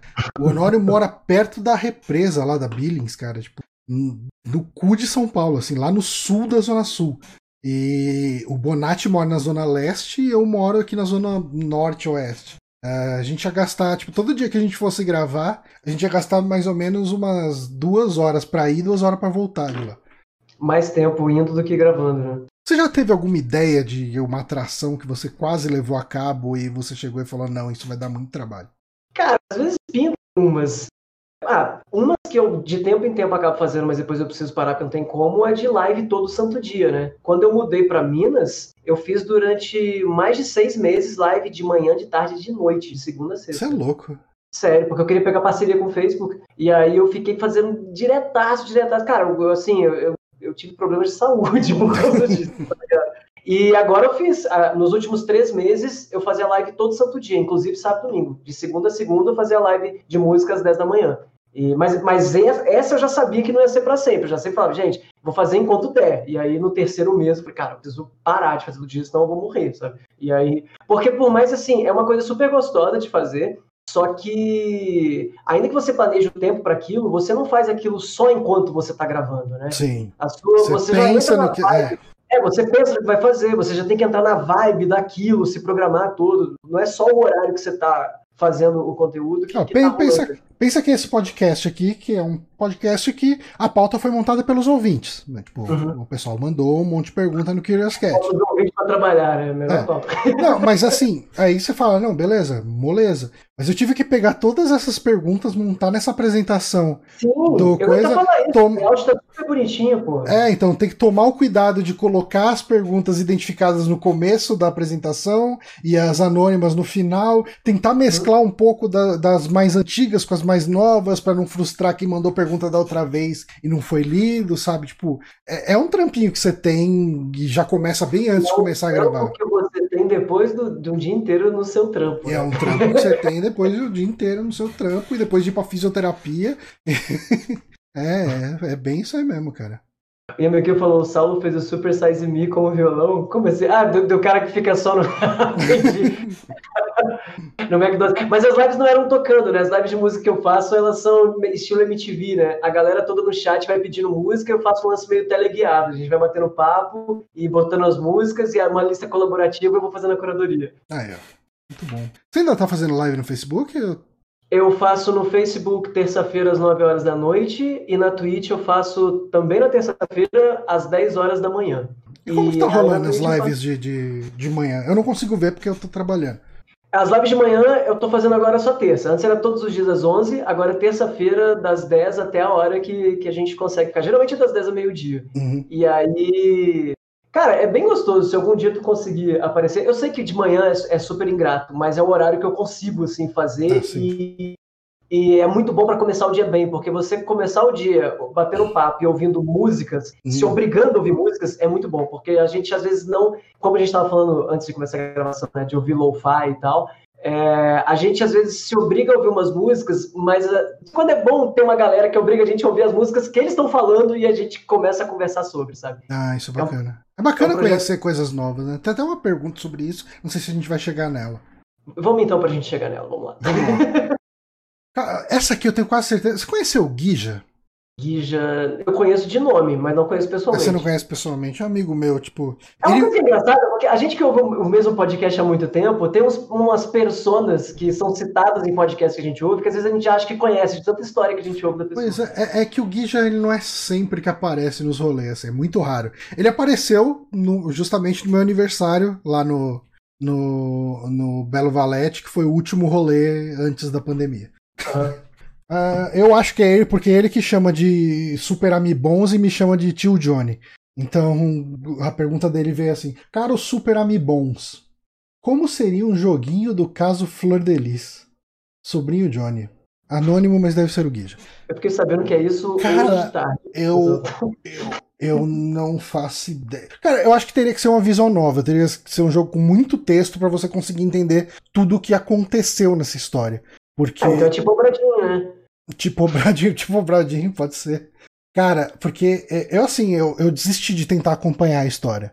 É, é mãe que casa com um filho que vira não sei o que da irmã, e daí a mulher de repente decide que ela precisa matar o marido porque divórcio ia ser muito ruim aos olhos de Deus. E, e- e, cara, é, eu não consigo pensar nisso como um jogo. A galera do chat sugeriu, sugeriu alguma coisa? Deixa eu ver. Ó, Antônio mesmo mandou aqui um jogo de ação feito pelo Kojima. Eu, eu acho Tem cara que surgiu isso aí, cara. tem- cara, é roteiro Kojima, roteiro Kojima total, cara.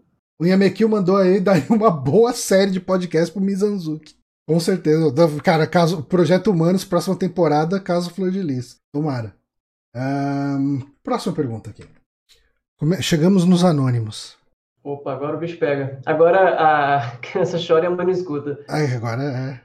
Ah, quais séries já encerradas vocês têm interesse em maratonar? Hum. Cara, eu queria muito voltar a me dedicar ao Arquivo X. Ah, eu tava assistindo alguns episódios. Hum? Será que Arquivo X envelheceu bem pra assistir? Diga o ritmo. Então, o eu tava assistindo e tava gostando. É, é, eu tava. Eu, eu parei no décimo episódio da primeira temporada. E assim, deve fazer tipo um mês que eu não assisto. Então ainda, ainda tá fresco. Né? Ainda, ainda dá tempo de voltar. O meu problema de assistir Arquivo X é porque ele tá no Amazon Prime. E pra assistir Amazon Prime, eu tenho que conectar o celular no, no Google, no Chromecast e tocar ele. Eu não PS4. Então, o problema é que eu não gosto de assistir no Play 4. O Play 4 fica na sala, eu gosto de assistir deitado na cama ali de boa. Compra outro PS4. Compra outro PS4. Cara, a próxima geração, quando chegar, o PS4 vai virar centro de mídia do quarto, né? É verdade. Será que o PS3 tem Amazon Prime? Não deve ter, né? É, eu, eu sei que o Xbox 360 com certeza não tem, porque eu tentei. Pô, seria, seria maneiro. Ah, putz, é, pior que você falou, é verdade. E aí dá uma preguiça, né? Uhum. Ó, o, o JB falou que o Play 3 tem Amazon Prime, é que o meu Play 3 tá frito. Pô, o meu Play 3, Nossa. cara, eu comprei um- umas paradinhas. A última vez que fui pra São Paulo, peguei um monte de jogo de Play 3 por 30 reais, 25 reais. Cadê aqui? Aí aquela história, ah não, tem que tirar o outro do HDMI, botar outro. É, a, a a nossa preguiça de First World Problem é, é- é complicada. Muito console, pouca entrada HDMI, pouco Pois. espaço mesa. Te- tem alguma série que você gostaria de maratonar? Eu não costumo falar com você sobre série. Você assiste série? Eu não assisti a série absolutamente nenhuma até eu me mudar para o interior de Minas. Aí, né, juntou duas coisas: pandemia, mas interior de Minas, a gente co- começou a assistir tudo que tinha no Netflix, basicamente. É, que eu não assisti e tenho vontade de assistir, Breaking Bad, que eu assisti as duas primeiras temporadas, mas não terminei de ver. Porra, e Breaking Bad, a terceira e a quarta são muito boas. A quinta Todo tem excelentes momentos. Eu não gosto muito do final, mas eu gostei de ter visto aquilo. Uhum. E o bom de você assistir Breaking Bad é que você tem logo depois Better Call Saul pra assistir, que é muito boa. Pode crer, o pessoal fala muito bem mesmo, né? Tô adorando, cara. A próxima pergunta. Jogos pornográficos, qual a sua opinião? Qual a opinião de vocês sobre? É, cara, jogo pornográfico geralmente ele é muito pior do que um jogo não pornográfico, né? O único apelo dele é a pornografia. Geralmente não é bom nem uma coisa nem outra, né?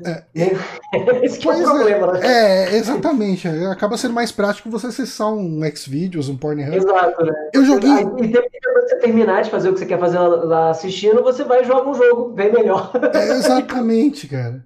É, eu joguei um jogo pornô na minha vida, que era um RPG, um JRPG, chamava Cobra Mission. Era um jogo de PC. E eu não lembro da história, eu lembro que você salvava umas meninas e depois de salvar elas, você transava com elas. Ah, e é tudo que eu lembro dele. Eu lembro que ele tinha um sistema de combate horrível, os gráficos eram podres pra caramba, e as imagens eram muito piores de qualquer JPG que você abrir na sua vida.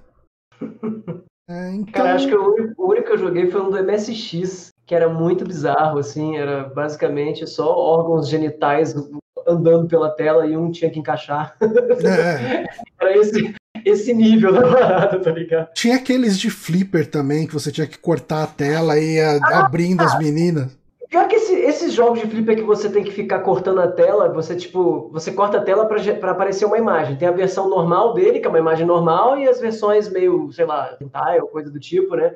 É, e esses jogos eles tinham uma jogabilidade interessante, né? Mas era acabava era, assim, né? Nos anos 90, isso era o jeito do, do da, da, criança ir fliperama e assistir aquilo, né? Mas claramente não era feito pra criança. E era, era mais um motivo para as mães ficarem putas quando a criança ia pro flipper. Sim, não bastava só porque a criança, porque tinha um, um cinzeiro em um cinzeiro no meio do controle.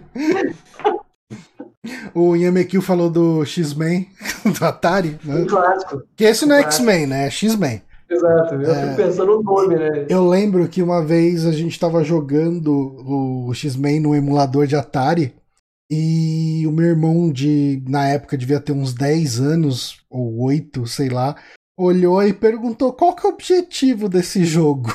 Assim, e daí um amigo meu que tava ali jogando com a gente virou: o objetivo desse jogo é ser mal. E é, é, essa foi a definição para uma criança. Enfim. É, é, é, o que está escrito atrás do, do, da caixinha do jogo, o objetivo é ser mal.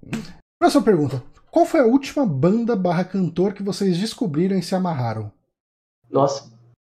Cara, vários, só nessa semana, assim. Eu queria muito lembrar de uma Johnny, diz a sua que eu vou procurar o nome da minha. A, a, minha é muito fácil. Acho que a última banda que eu ouvi, falei, caramba, isso é muito bom, e fiquei ouvindo em loop, tipo, direto, é o Far From Alaska. Que você conhece a Emily, né? Conheço, conheço. Uhum. A gente tinha uns Na verdade, assim, não é que eu sou brother dela, mas é, assim, a gente tinha conheceu. um amigo em comum, né? Uhum. A baixista da, da, minha banda era colega de rolê dela, assim. Uhum. Então, direto a gente se encontrava nos, nos rolês da, da Paulista. É, eu, cara, o Fire from Alaska, quando eu conheci, eu achei incrível. Sabe? Ó, tem uma banda que chama D. Como é que é o nome? É Bloody Wood.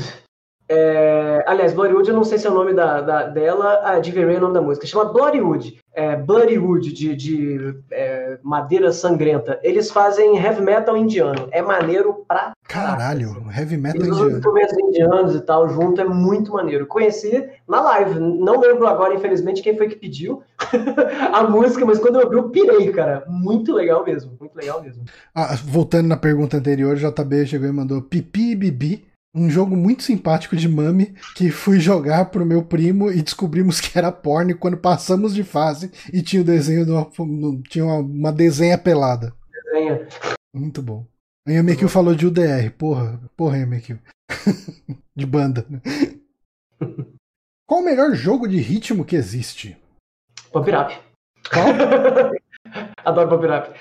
Pop Up? Tá ligado? É, é o concorrente é, coreano de Dance Dance Revolution. Ah, tá. O, as máquinas de pump da vida lá no, no é, Flipper. É, nossa, eu mais pra pirar. Eu nunca consegui jogar essas coisas. Jogo, jogo, pra mim, patapom. Amo patapom. Puta, patapom é muito legal. Uh, eu, cara, eu gostava muito. Eu, eu, tenho certeza que se eu jogasse hoje eu ia achar uma bosta. Mas eu gostava muito de Bust a Move, que teve que mudar o nome pra Bust a Groove.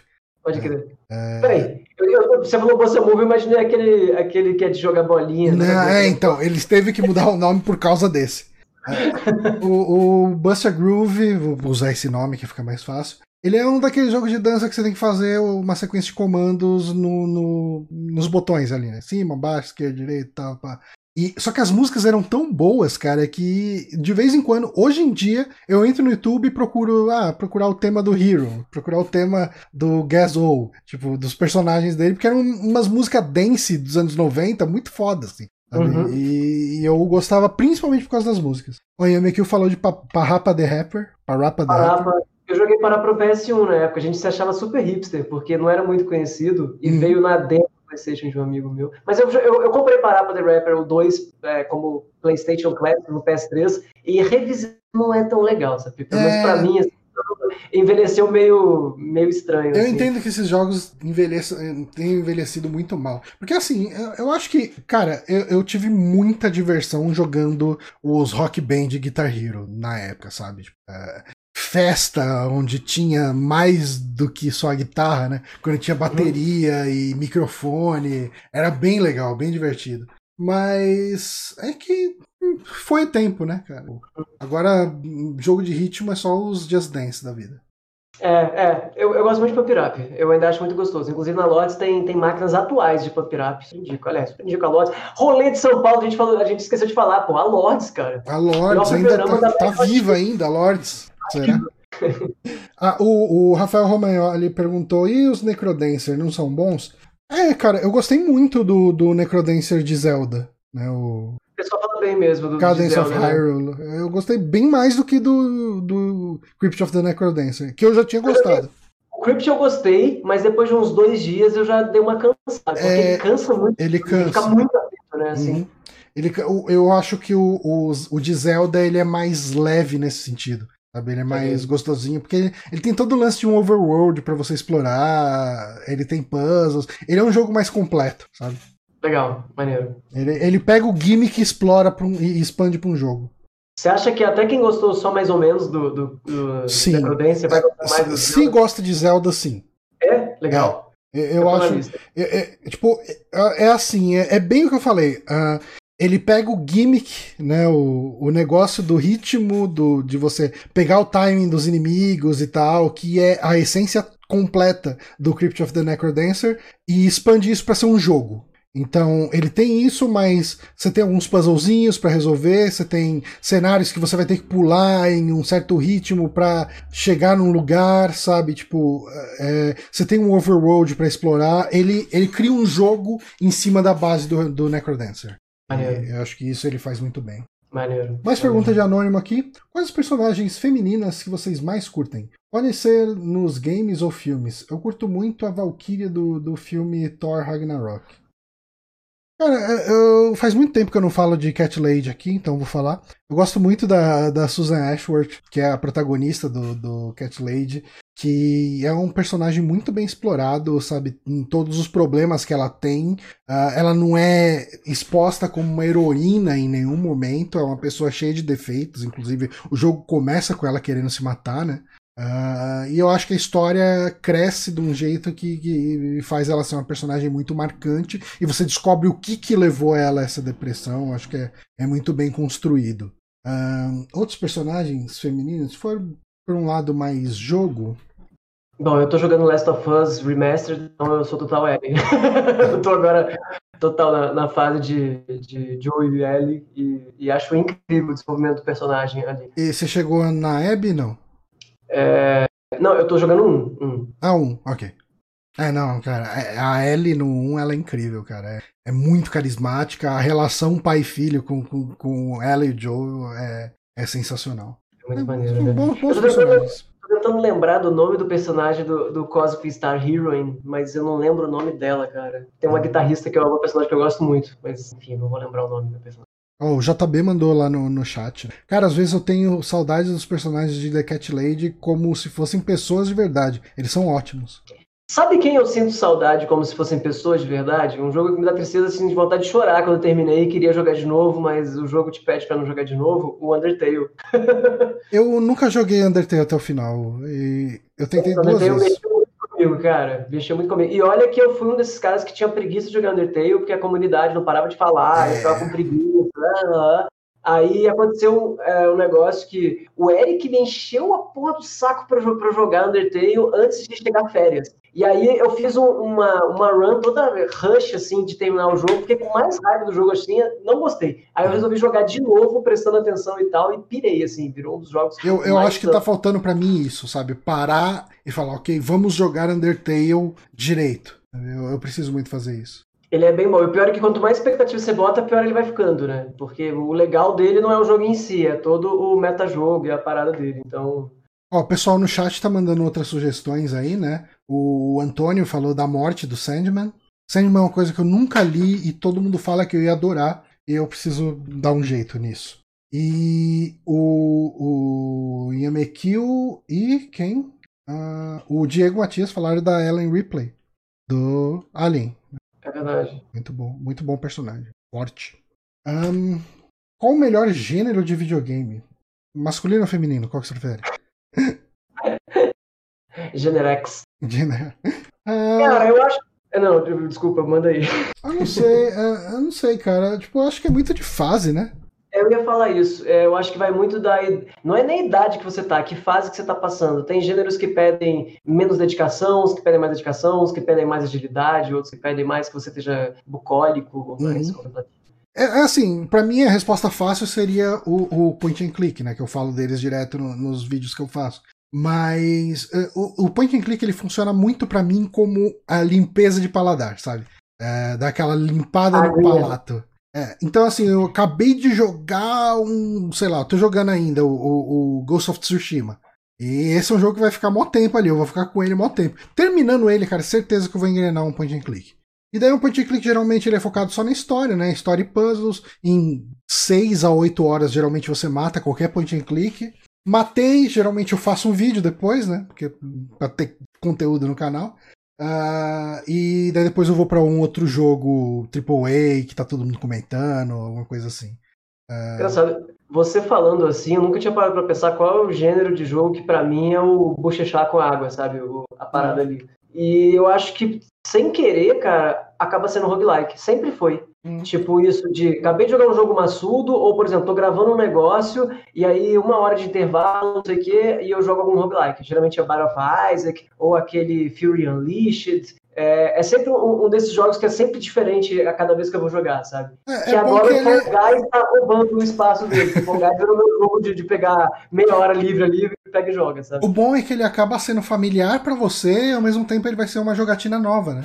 Uhum, exato. O roguelike ele deve funcionar muito bem nesse esquema. Talvez eu tente alguma coisa aí. O, o, o coisa lá, o. Como que chama? Ah, dos caras que, que. Na... Ai, caramba. Caramba, o jogo do, que o Glauber faz a arte. Ah, que saiu dois agora há pouco. Que é um roguelike. Esse cara, Cat Quest. Não, é aquele que quando você morre, você escolhe entre um, um entre três filhos do seu personagem. Rogue Esse- Legacy. Rogue Legacy. Muito obrigado, Diego, também. Ah, ou talvez de repente pegar um Rogue Legacy 2 da vida aí pra, pra ser um, ficar na, na limpeza de palato aí também. Mas enfim, não existe o melhor gênero de videogame. O melhor gênero que você estiver afim de jogar Não tem o melhor, só o pior, cara. O pior tem vários. O pior tem vários.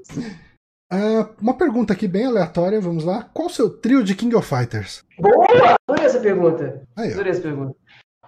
Cara, crítico? por muito tempo. Assim, quando eu comprei o Neo Geo CD, eu tive o Neo Geo CD, ainda tenho, tá quebrado, mas tenho.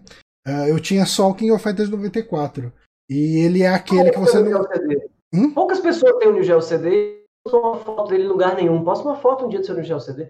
Eu postaria, cara, se um dia eu conseguir levar ele pra arrumar, que ele tá com o leitor de CD quebrado. Ah, ah, a tampa em cima? Não, não, o leitor? o, o leitor. Tipo, além, tipo, você coloca o CD, ele não, não enxerga que tem CD ali. Ah, saquei. Pô, mas por favor, foto dele assim, ó, com aquele filtro Juno do Instagram. Mas, é, então, e daí eu jogava muito o 94, que é o único que você não pode montar um trio, né? pode crer, pode crer. E daí- Filho da Itália? Aí, é, o trio da Itália era o trio Fatal Fury. Exato. Ah, e eu jogava muito com o trio do Brasil, porque eu era ufanista a esse ponto. Você era desses. Você era É. desses que dava counter. É, E o cara, tempo todo, nossa, que desgraça que devia ser jogar contra você, bicho. que era o Ryder, o Ralph e o Clark. É, eu, assim, eu não, eu não julgaria esse o meu trio, porque era o trio que eu jogava forçado. Eu, eu era meio, sei lá, modinha no esquema do, do, do trio. Eu jogava muito de é, Kyo, Kyo, Terry e. Ryo. Ah, é? É, Ah, é? Kyo, Terry e Ryo. Ou seja, todo mundo que é lua pra frente, soco. É meio que isso. Eram os protagonistas dos jogos. sabe? Pode crer, pode crer. É o elenco da malhação ali. E o seu trio, qual que você, qual que você escolhia? Nossa, eu era o mais clichê possível. Era Kyo, é, Yuri e Leona. Leona, Leona era muita apelação, né? Leona era incrível, cara. E cara, eu, eu descobri que os golpes da. Eu descobri que os golpes da Leona é tudo chupinhado de Kamen Rider, cara. Ah, é? Tipo, Kamen Rider, eu não sei se só de Kamen Rider se mistura Ultra Seven, mas os golpes são todos golpes de, de Tokusatsu, sabe? Tipo, eu vi alguém fazendo uma montagem, alguém postou no Twitter, dos golpes e dos originais, assim, exatamente igual, cara. Tipo, o V, aquela bolinha que ela soltava, cara, tudo. Os golpes são tudo tirados de Tokusatsu. Pode crer. Sabe uma coisa que eu gosto muito do King of Fighters? Até eu lembro que uma vez eu ia fazer um vídeo sobre, acabou. Quando eu fazia aqueles vídeos totalmente piroca, aleatório, antes, uhum. mais curtinhos, eu queria fazer um sobre narradores do King of Fighters, porque eu acho que eles têm uma personalidade muito maluca e. É muito. Um jeito muito próprio de falar. Propaganda de Nescau. É, mas era sempre uma coisa meio assim. É, eu lembro que tinha. Que não? Ah, sim, era muito isso. Loba! Eu lembro que do 97, 98, parecia que era uma criança de 6 anos de idade com o microfone estourado, cara. Que era assim, uma vez. Som mega lo-fi. Isso é um lo-fi é, de verdade. Exato, lo-fi raiz, né? Muito estranho aquilo. Vamos ver o time da galera aqui no, no, no chat. O Rafael Romagnoli falou Yori, Kim e Clark. Muito bom time. Né? Quem, quem joga de Clark já tem alguma coisa ali. Sim, o Kim Kankafa também é bom pra caramba. Não sei no King of Fight que eu não jogava, mas no Real World Fatafuri ele era apelativo pra caramba. Era bom pra caramba. Uh, o Yamekil mandou o Yashiro, Robert e Saisio. Quem que era? Então, o Saisio era o, o, o pai do Kyo?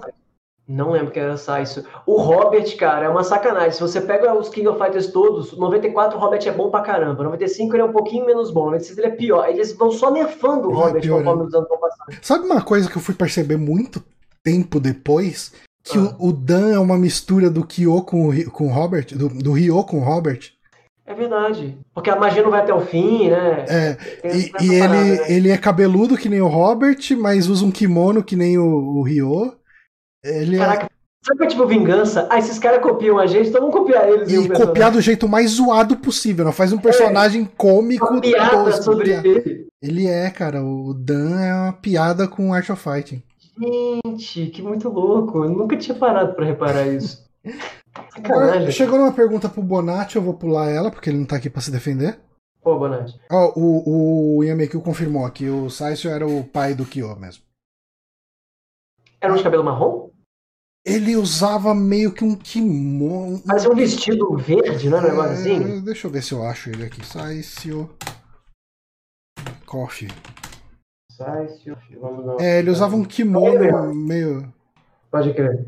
E aí, como todo boss de King of Fighters, era praticamente impossível de passar. Nossa, cara, eu, eu, jogava muito mal, assim. Eu até jogava mais ou menos bem, mas não passava de boss nenhum em fliperama. Sei lá que nível tava. Nossa, o Rugal era uma sacanagem, cara. Rugal, pior que esse era o Rugal do Capcom vs SNK 2, cara. Você tá maluco. Ah, eu, eu, eu, jogo até hoje o Capcom vs SNK, eu tenho no Play 3. Eu chego, eu chego no último boss e paro de jogar. E tô de boa, sabe? Não quero passar. Eu só fico irritado jogando. Deixa quieto. Ah, pergunta aqui, trazendo o cinema. A Mojica Productions entrou em contato com vocês para produzir um jogo no universo do Zé do Caixão. Como seria o jogo? Escolha a empresa, estilo de jogo, diretor, não precisa ser a mesma empresa e nomes envolvidos. Bom, eu não sei se a gente precisa entrar tão a fundo nessa parte de, de trazer o elenco de todo mundo, mas como que daria para fazer um jogo de Zé do Caixão? Assim, é muito complicado para mim falar, porque. para eu falar, né, dizendo? Uh, porque eu só assisti o primeiro filme do Zé do Caixão, né? A Meia-Noite Levarei Sua Alma. Uh, e eu achei um filme mega estranho, mas eu gostei da estranheza dele. Uh, que basicamente ele era um cara. Ele era só um cara escroto, sabe? Tipo, ele é um cara que queria transar com a esposa do melhor amigo dele, e daí ele blasfemava pra caramba. É, tipo, comia carne na Sexta-feira Santa, isso é literalmente uma cena do filme. É, e, e, assim, eu não consigo pensar, eu não sei o suficiente de, de Zé do Caixão pra pensar em como fazer um jogo dele. Mas pensando no Meia-Noite é, Levarei Sua Alma, e supondo que você jogasse com o Zé do Caixão, a única coisa que eu consigo pensar é alguma coisa meio adventure, point and click, ou, ou estilo jogos da. Da. da não, da Telltale pode ser também, mas. Enfim, do, do David Cage. Quantic Dream. Uh, que? É, da. Enfim, tipo, Detroit. É, sim, sim, sim, sim, sim. Jogos. É, Heavy Rain. Heavy Rain, essas coisas. Em que você tivesse que fazer o um mal para outras pessoas. Hum? Minha amiga falou seria estilo Mineirinho Adventure. pra seguir o nível de produção dos filmes, porra. É verdade, né? Isso é um ponto importante, né? Tem que ser meio toscão, né? Assim, de certa maneira. Ser. Ou você acha que não? Cara, eu acho que ele poderia ser estilo Obradin, sabe? Um visual preto e branco estranho para remeter a uma coisa que é baixo orçamento. Que bem ou mal, o Obradin foi criado, acho que foi desenvolvido inteiro pelo Lucas Pope, por, por uma pessoa só. Uhum. Uh, e eu acho que poderia ser, porque eu. É porque assim, a gente vê um pouco. Quer dizer, muitas pessoas aqui veem Zé do Caixão como uma coisa tosca, mas ele é tido como uma coisa mega cult lá fora, pro cinema de terror. O que, que ele fazia nos anos 60, sabe? Tipo, uh, ele, não, ele não tava muito aquém das coisas que eram feitas nos anos 60 fora de, é verdade, é verdade. Do, do país. Mas acho que, tipo, talvez assim. É, muita gente tá falando, né? O que o próprio Diego Matias tá falando aí. Podiam fazer ele no Dead by Daylight, né? Uh, como um dos monstros. Já chegou a ver o Dead by Daylight? Não, não. Ele é um jogo tipo aquele de Sexta-feira 13. Uhum. Que é multiplayer assimétrico, uhum. que um joga com o monstro e os outros jogadores jogam com, com as vítimas, né? Uhum. Só que ele tem vários cenários diferentes. Então, tem um cenário. Uh, tipo, saiu há pouco tempo atrás, pouco tempo atrás, relativamente, né? Mas saiu um de Stranger Things. Daí um jogava com o Demogorgon e os outros jogavam com os adolescentes ali. Uh, aí tem, tipo, cenário de. Eu acho que tem cenário de Hora do Pesadelo, que um joga com Fred e os outros jogam com, com, com os adolescentes. Uh, aí tem cenário de Silent Hill, que um joga com o Pyramid Head e, e os outros com as vítimas, sabe? E daí o pessoal tava falando para fazer uma fase do Zé do Caixão, né? Que tipo, o Zé legal, do Caixão fosse um vilão. Legal, Poderia legal. ser uma coisa legal. Animal. Animal. Mas é, é meio que isso. O Antônio mandou aqui uma, né? Uh, ele fazia efeitos. Sobre o Zé do Caixão. Ele fazia efeitos especiais editando cada um dos frames do filme. Tipo, colando brilhinho em literalmente cada cena. É, é uma coisa muito impressionante. Realmente. Caralho, é. imagina, imagina isso na época sendo feito. Colagem do negócio. Ah, você é maluco. É por isso que ele é, é, é aclamado até hoje e não só no Brasil. Verdade. Eu tô vendo aqui, eu tô, eu tô com um, aquele negócio de indiano na testa, agora que eu viro o seu mouse. É o mouse. É, é, cara, eu nunca consegui tirar. Assim, eu acho que eu preciso tirar essa captura de janela e adicionar de novo para isso resolver. Eu nunca faço jeito isso. Nenhum. Deixa o mouse, deixa o mouse. Bota, bota ele aqui, ó. Eu só lembro disso durante a live, sabe? Uh, vamos para a última pergunta. O resto vai ficar no nosso banco. O que vocês acham sobre séries de jogos com muitas continuações? Vocês perdem interesse se não tiverem jogado os anteriores ou o hype do lançamento mais novo empolga para jogar os anteriores? Já aconteceu de jogarem alguma sequência numerada sem jogarem os primeiros jogos? Vamos lá, vamos começar com, com o começo dessa pergunta. Né? Jogos com muitas sequências. Uh, assim, eu tento entender se eu vou perder muito não jogando os anteriores. Uh, tem jogos, por exemplo, Final Fantasy, foda-se que tá no, no 15. O 16 vai ser outra história com outros personagens, então você pode começar nele, não vai ser um problema. Uh, mas tem jogos ali, tipo. Uh, vai, um jogo que eu comecei. Que, assim, que o único jogo que eu fui jogar é, tava bem na frente era Hitman. Eu não lembro qual que foi que eu joguei, acho que foi Absolution, não tenho certeza. Eu não joguei muito dele, mas eu comecei direto nele ali e tal. O jogo, mecanicamente, ele era muito divertido o suficiente para eu não me importar com a história que estava sendo contada. Eu tenho certeza uhum. que aquela história seria mega legal para quem já acompanhasse a série, sabia quem eram os personagens, quem sequestrou quem e tal, mas como era um jogo que dependia mais de mecânica do que do entendimento de história, eu me senti confortável de chegar nele ali direto e jogar ele, sabe? Pode crer. O Diego tá falando que Fallout 76 dá pra jogar uma boa sem precisar jogar os outros 75. É, é, é o que dizem, é o que dizem. Cara, eu, eu, costumo ter uma preguiça de jogar, sei lá, tipo, Uncharted. Nunca joguei nenhum, porque eu penso, puta, vai ter que jogar o outro, tem que jogar o outro. Ah, nem precisa, mas eu penso, ah, então vou jogar uma outra coisa, sabe?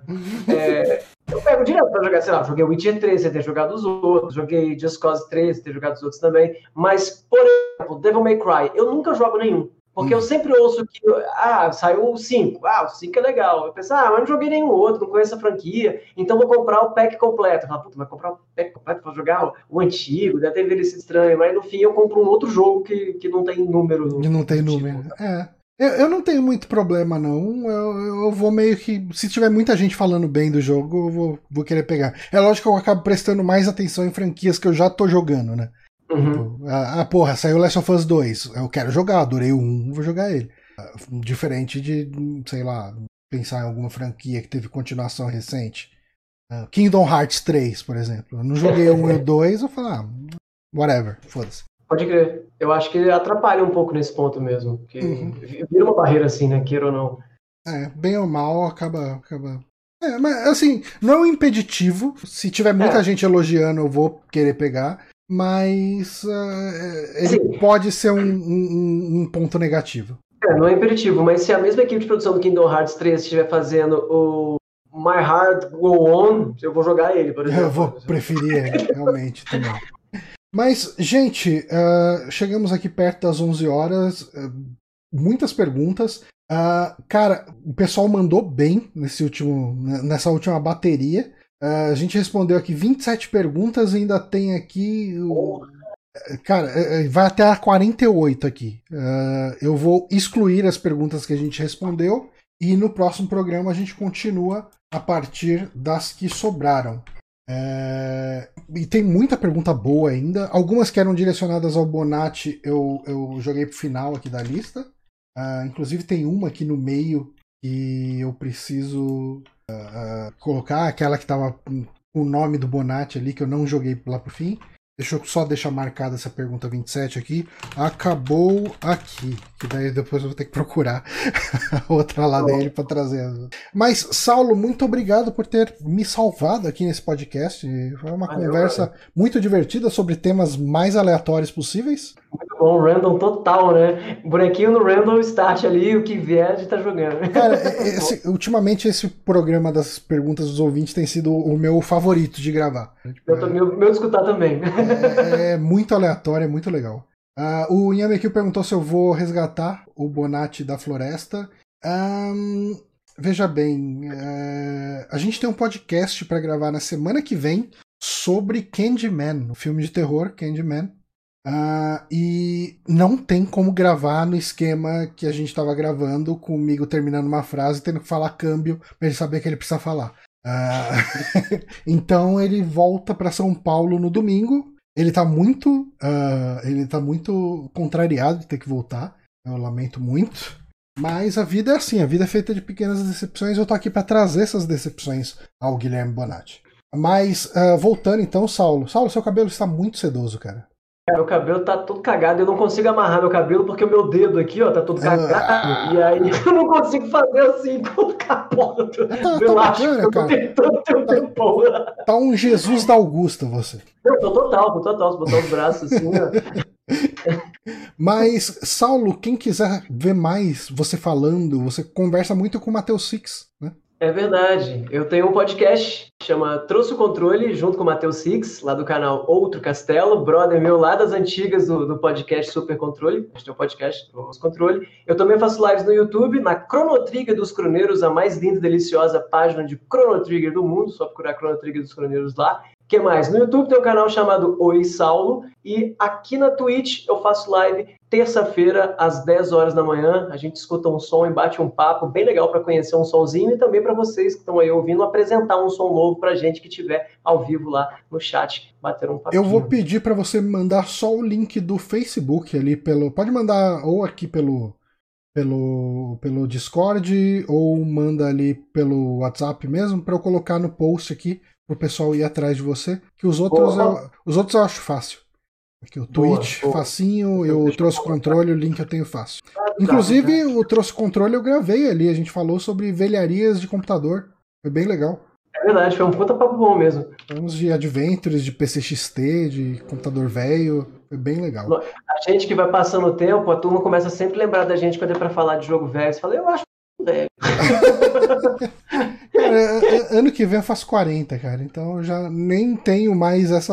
Eu não tenho nem como disfarçar mais. Eu não tô tão longe disso aí também, não. Né? A idade chega com, com os dois pés no peito e uma hérnia de disco.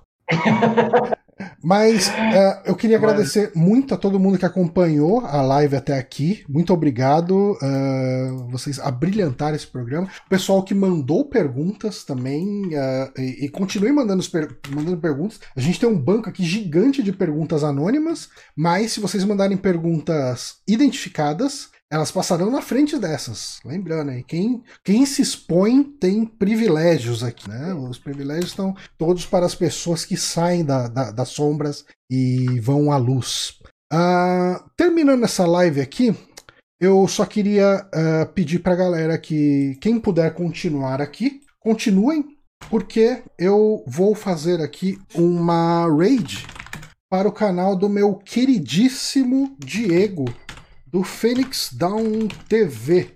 Então, terminando a live aqui, vocês serão direcionados. Quem continuar por aqui vai ser direcionado a mais uma live do Diego, que tá rolando lá. Muita coisa legal. Adoro o Diego. O Diego me colocou nesse mundo de podcasts praticamente. Ele me, pelo menos, eu tava fazendo podcast antes para ninguém, ele me botou um holofote na cara e as pessoas me conhecem só por causa do Diego.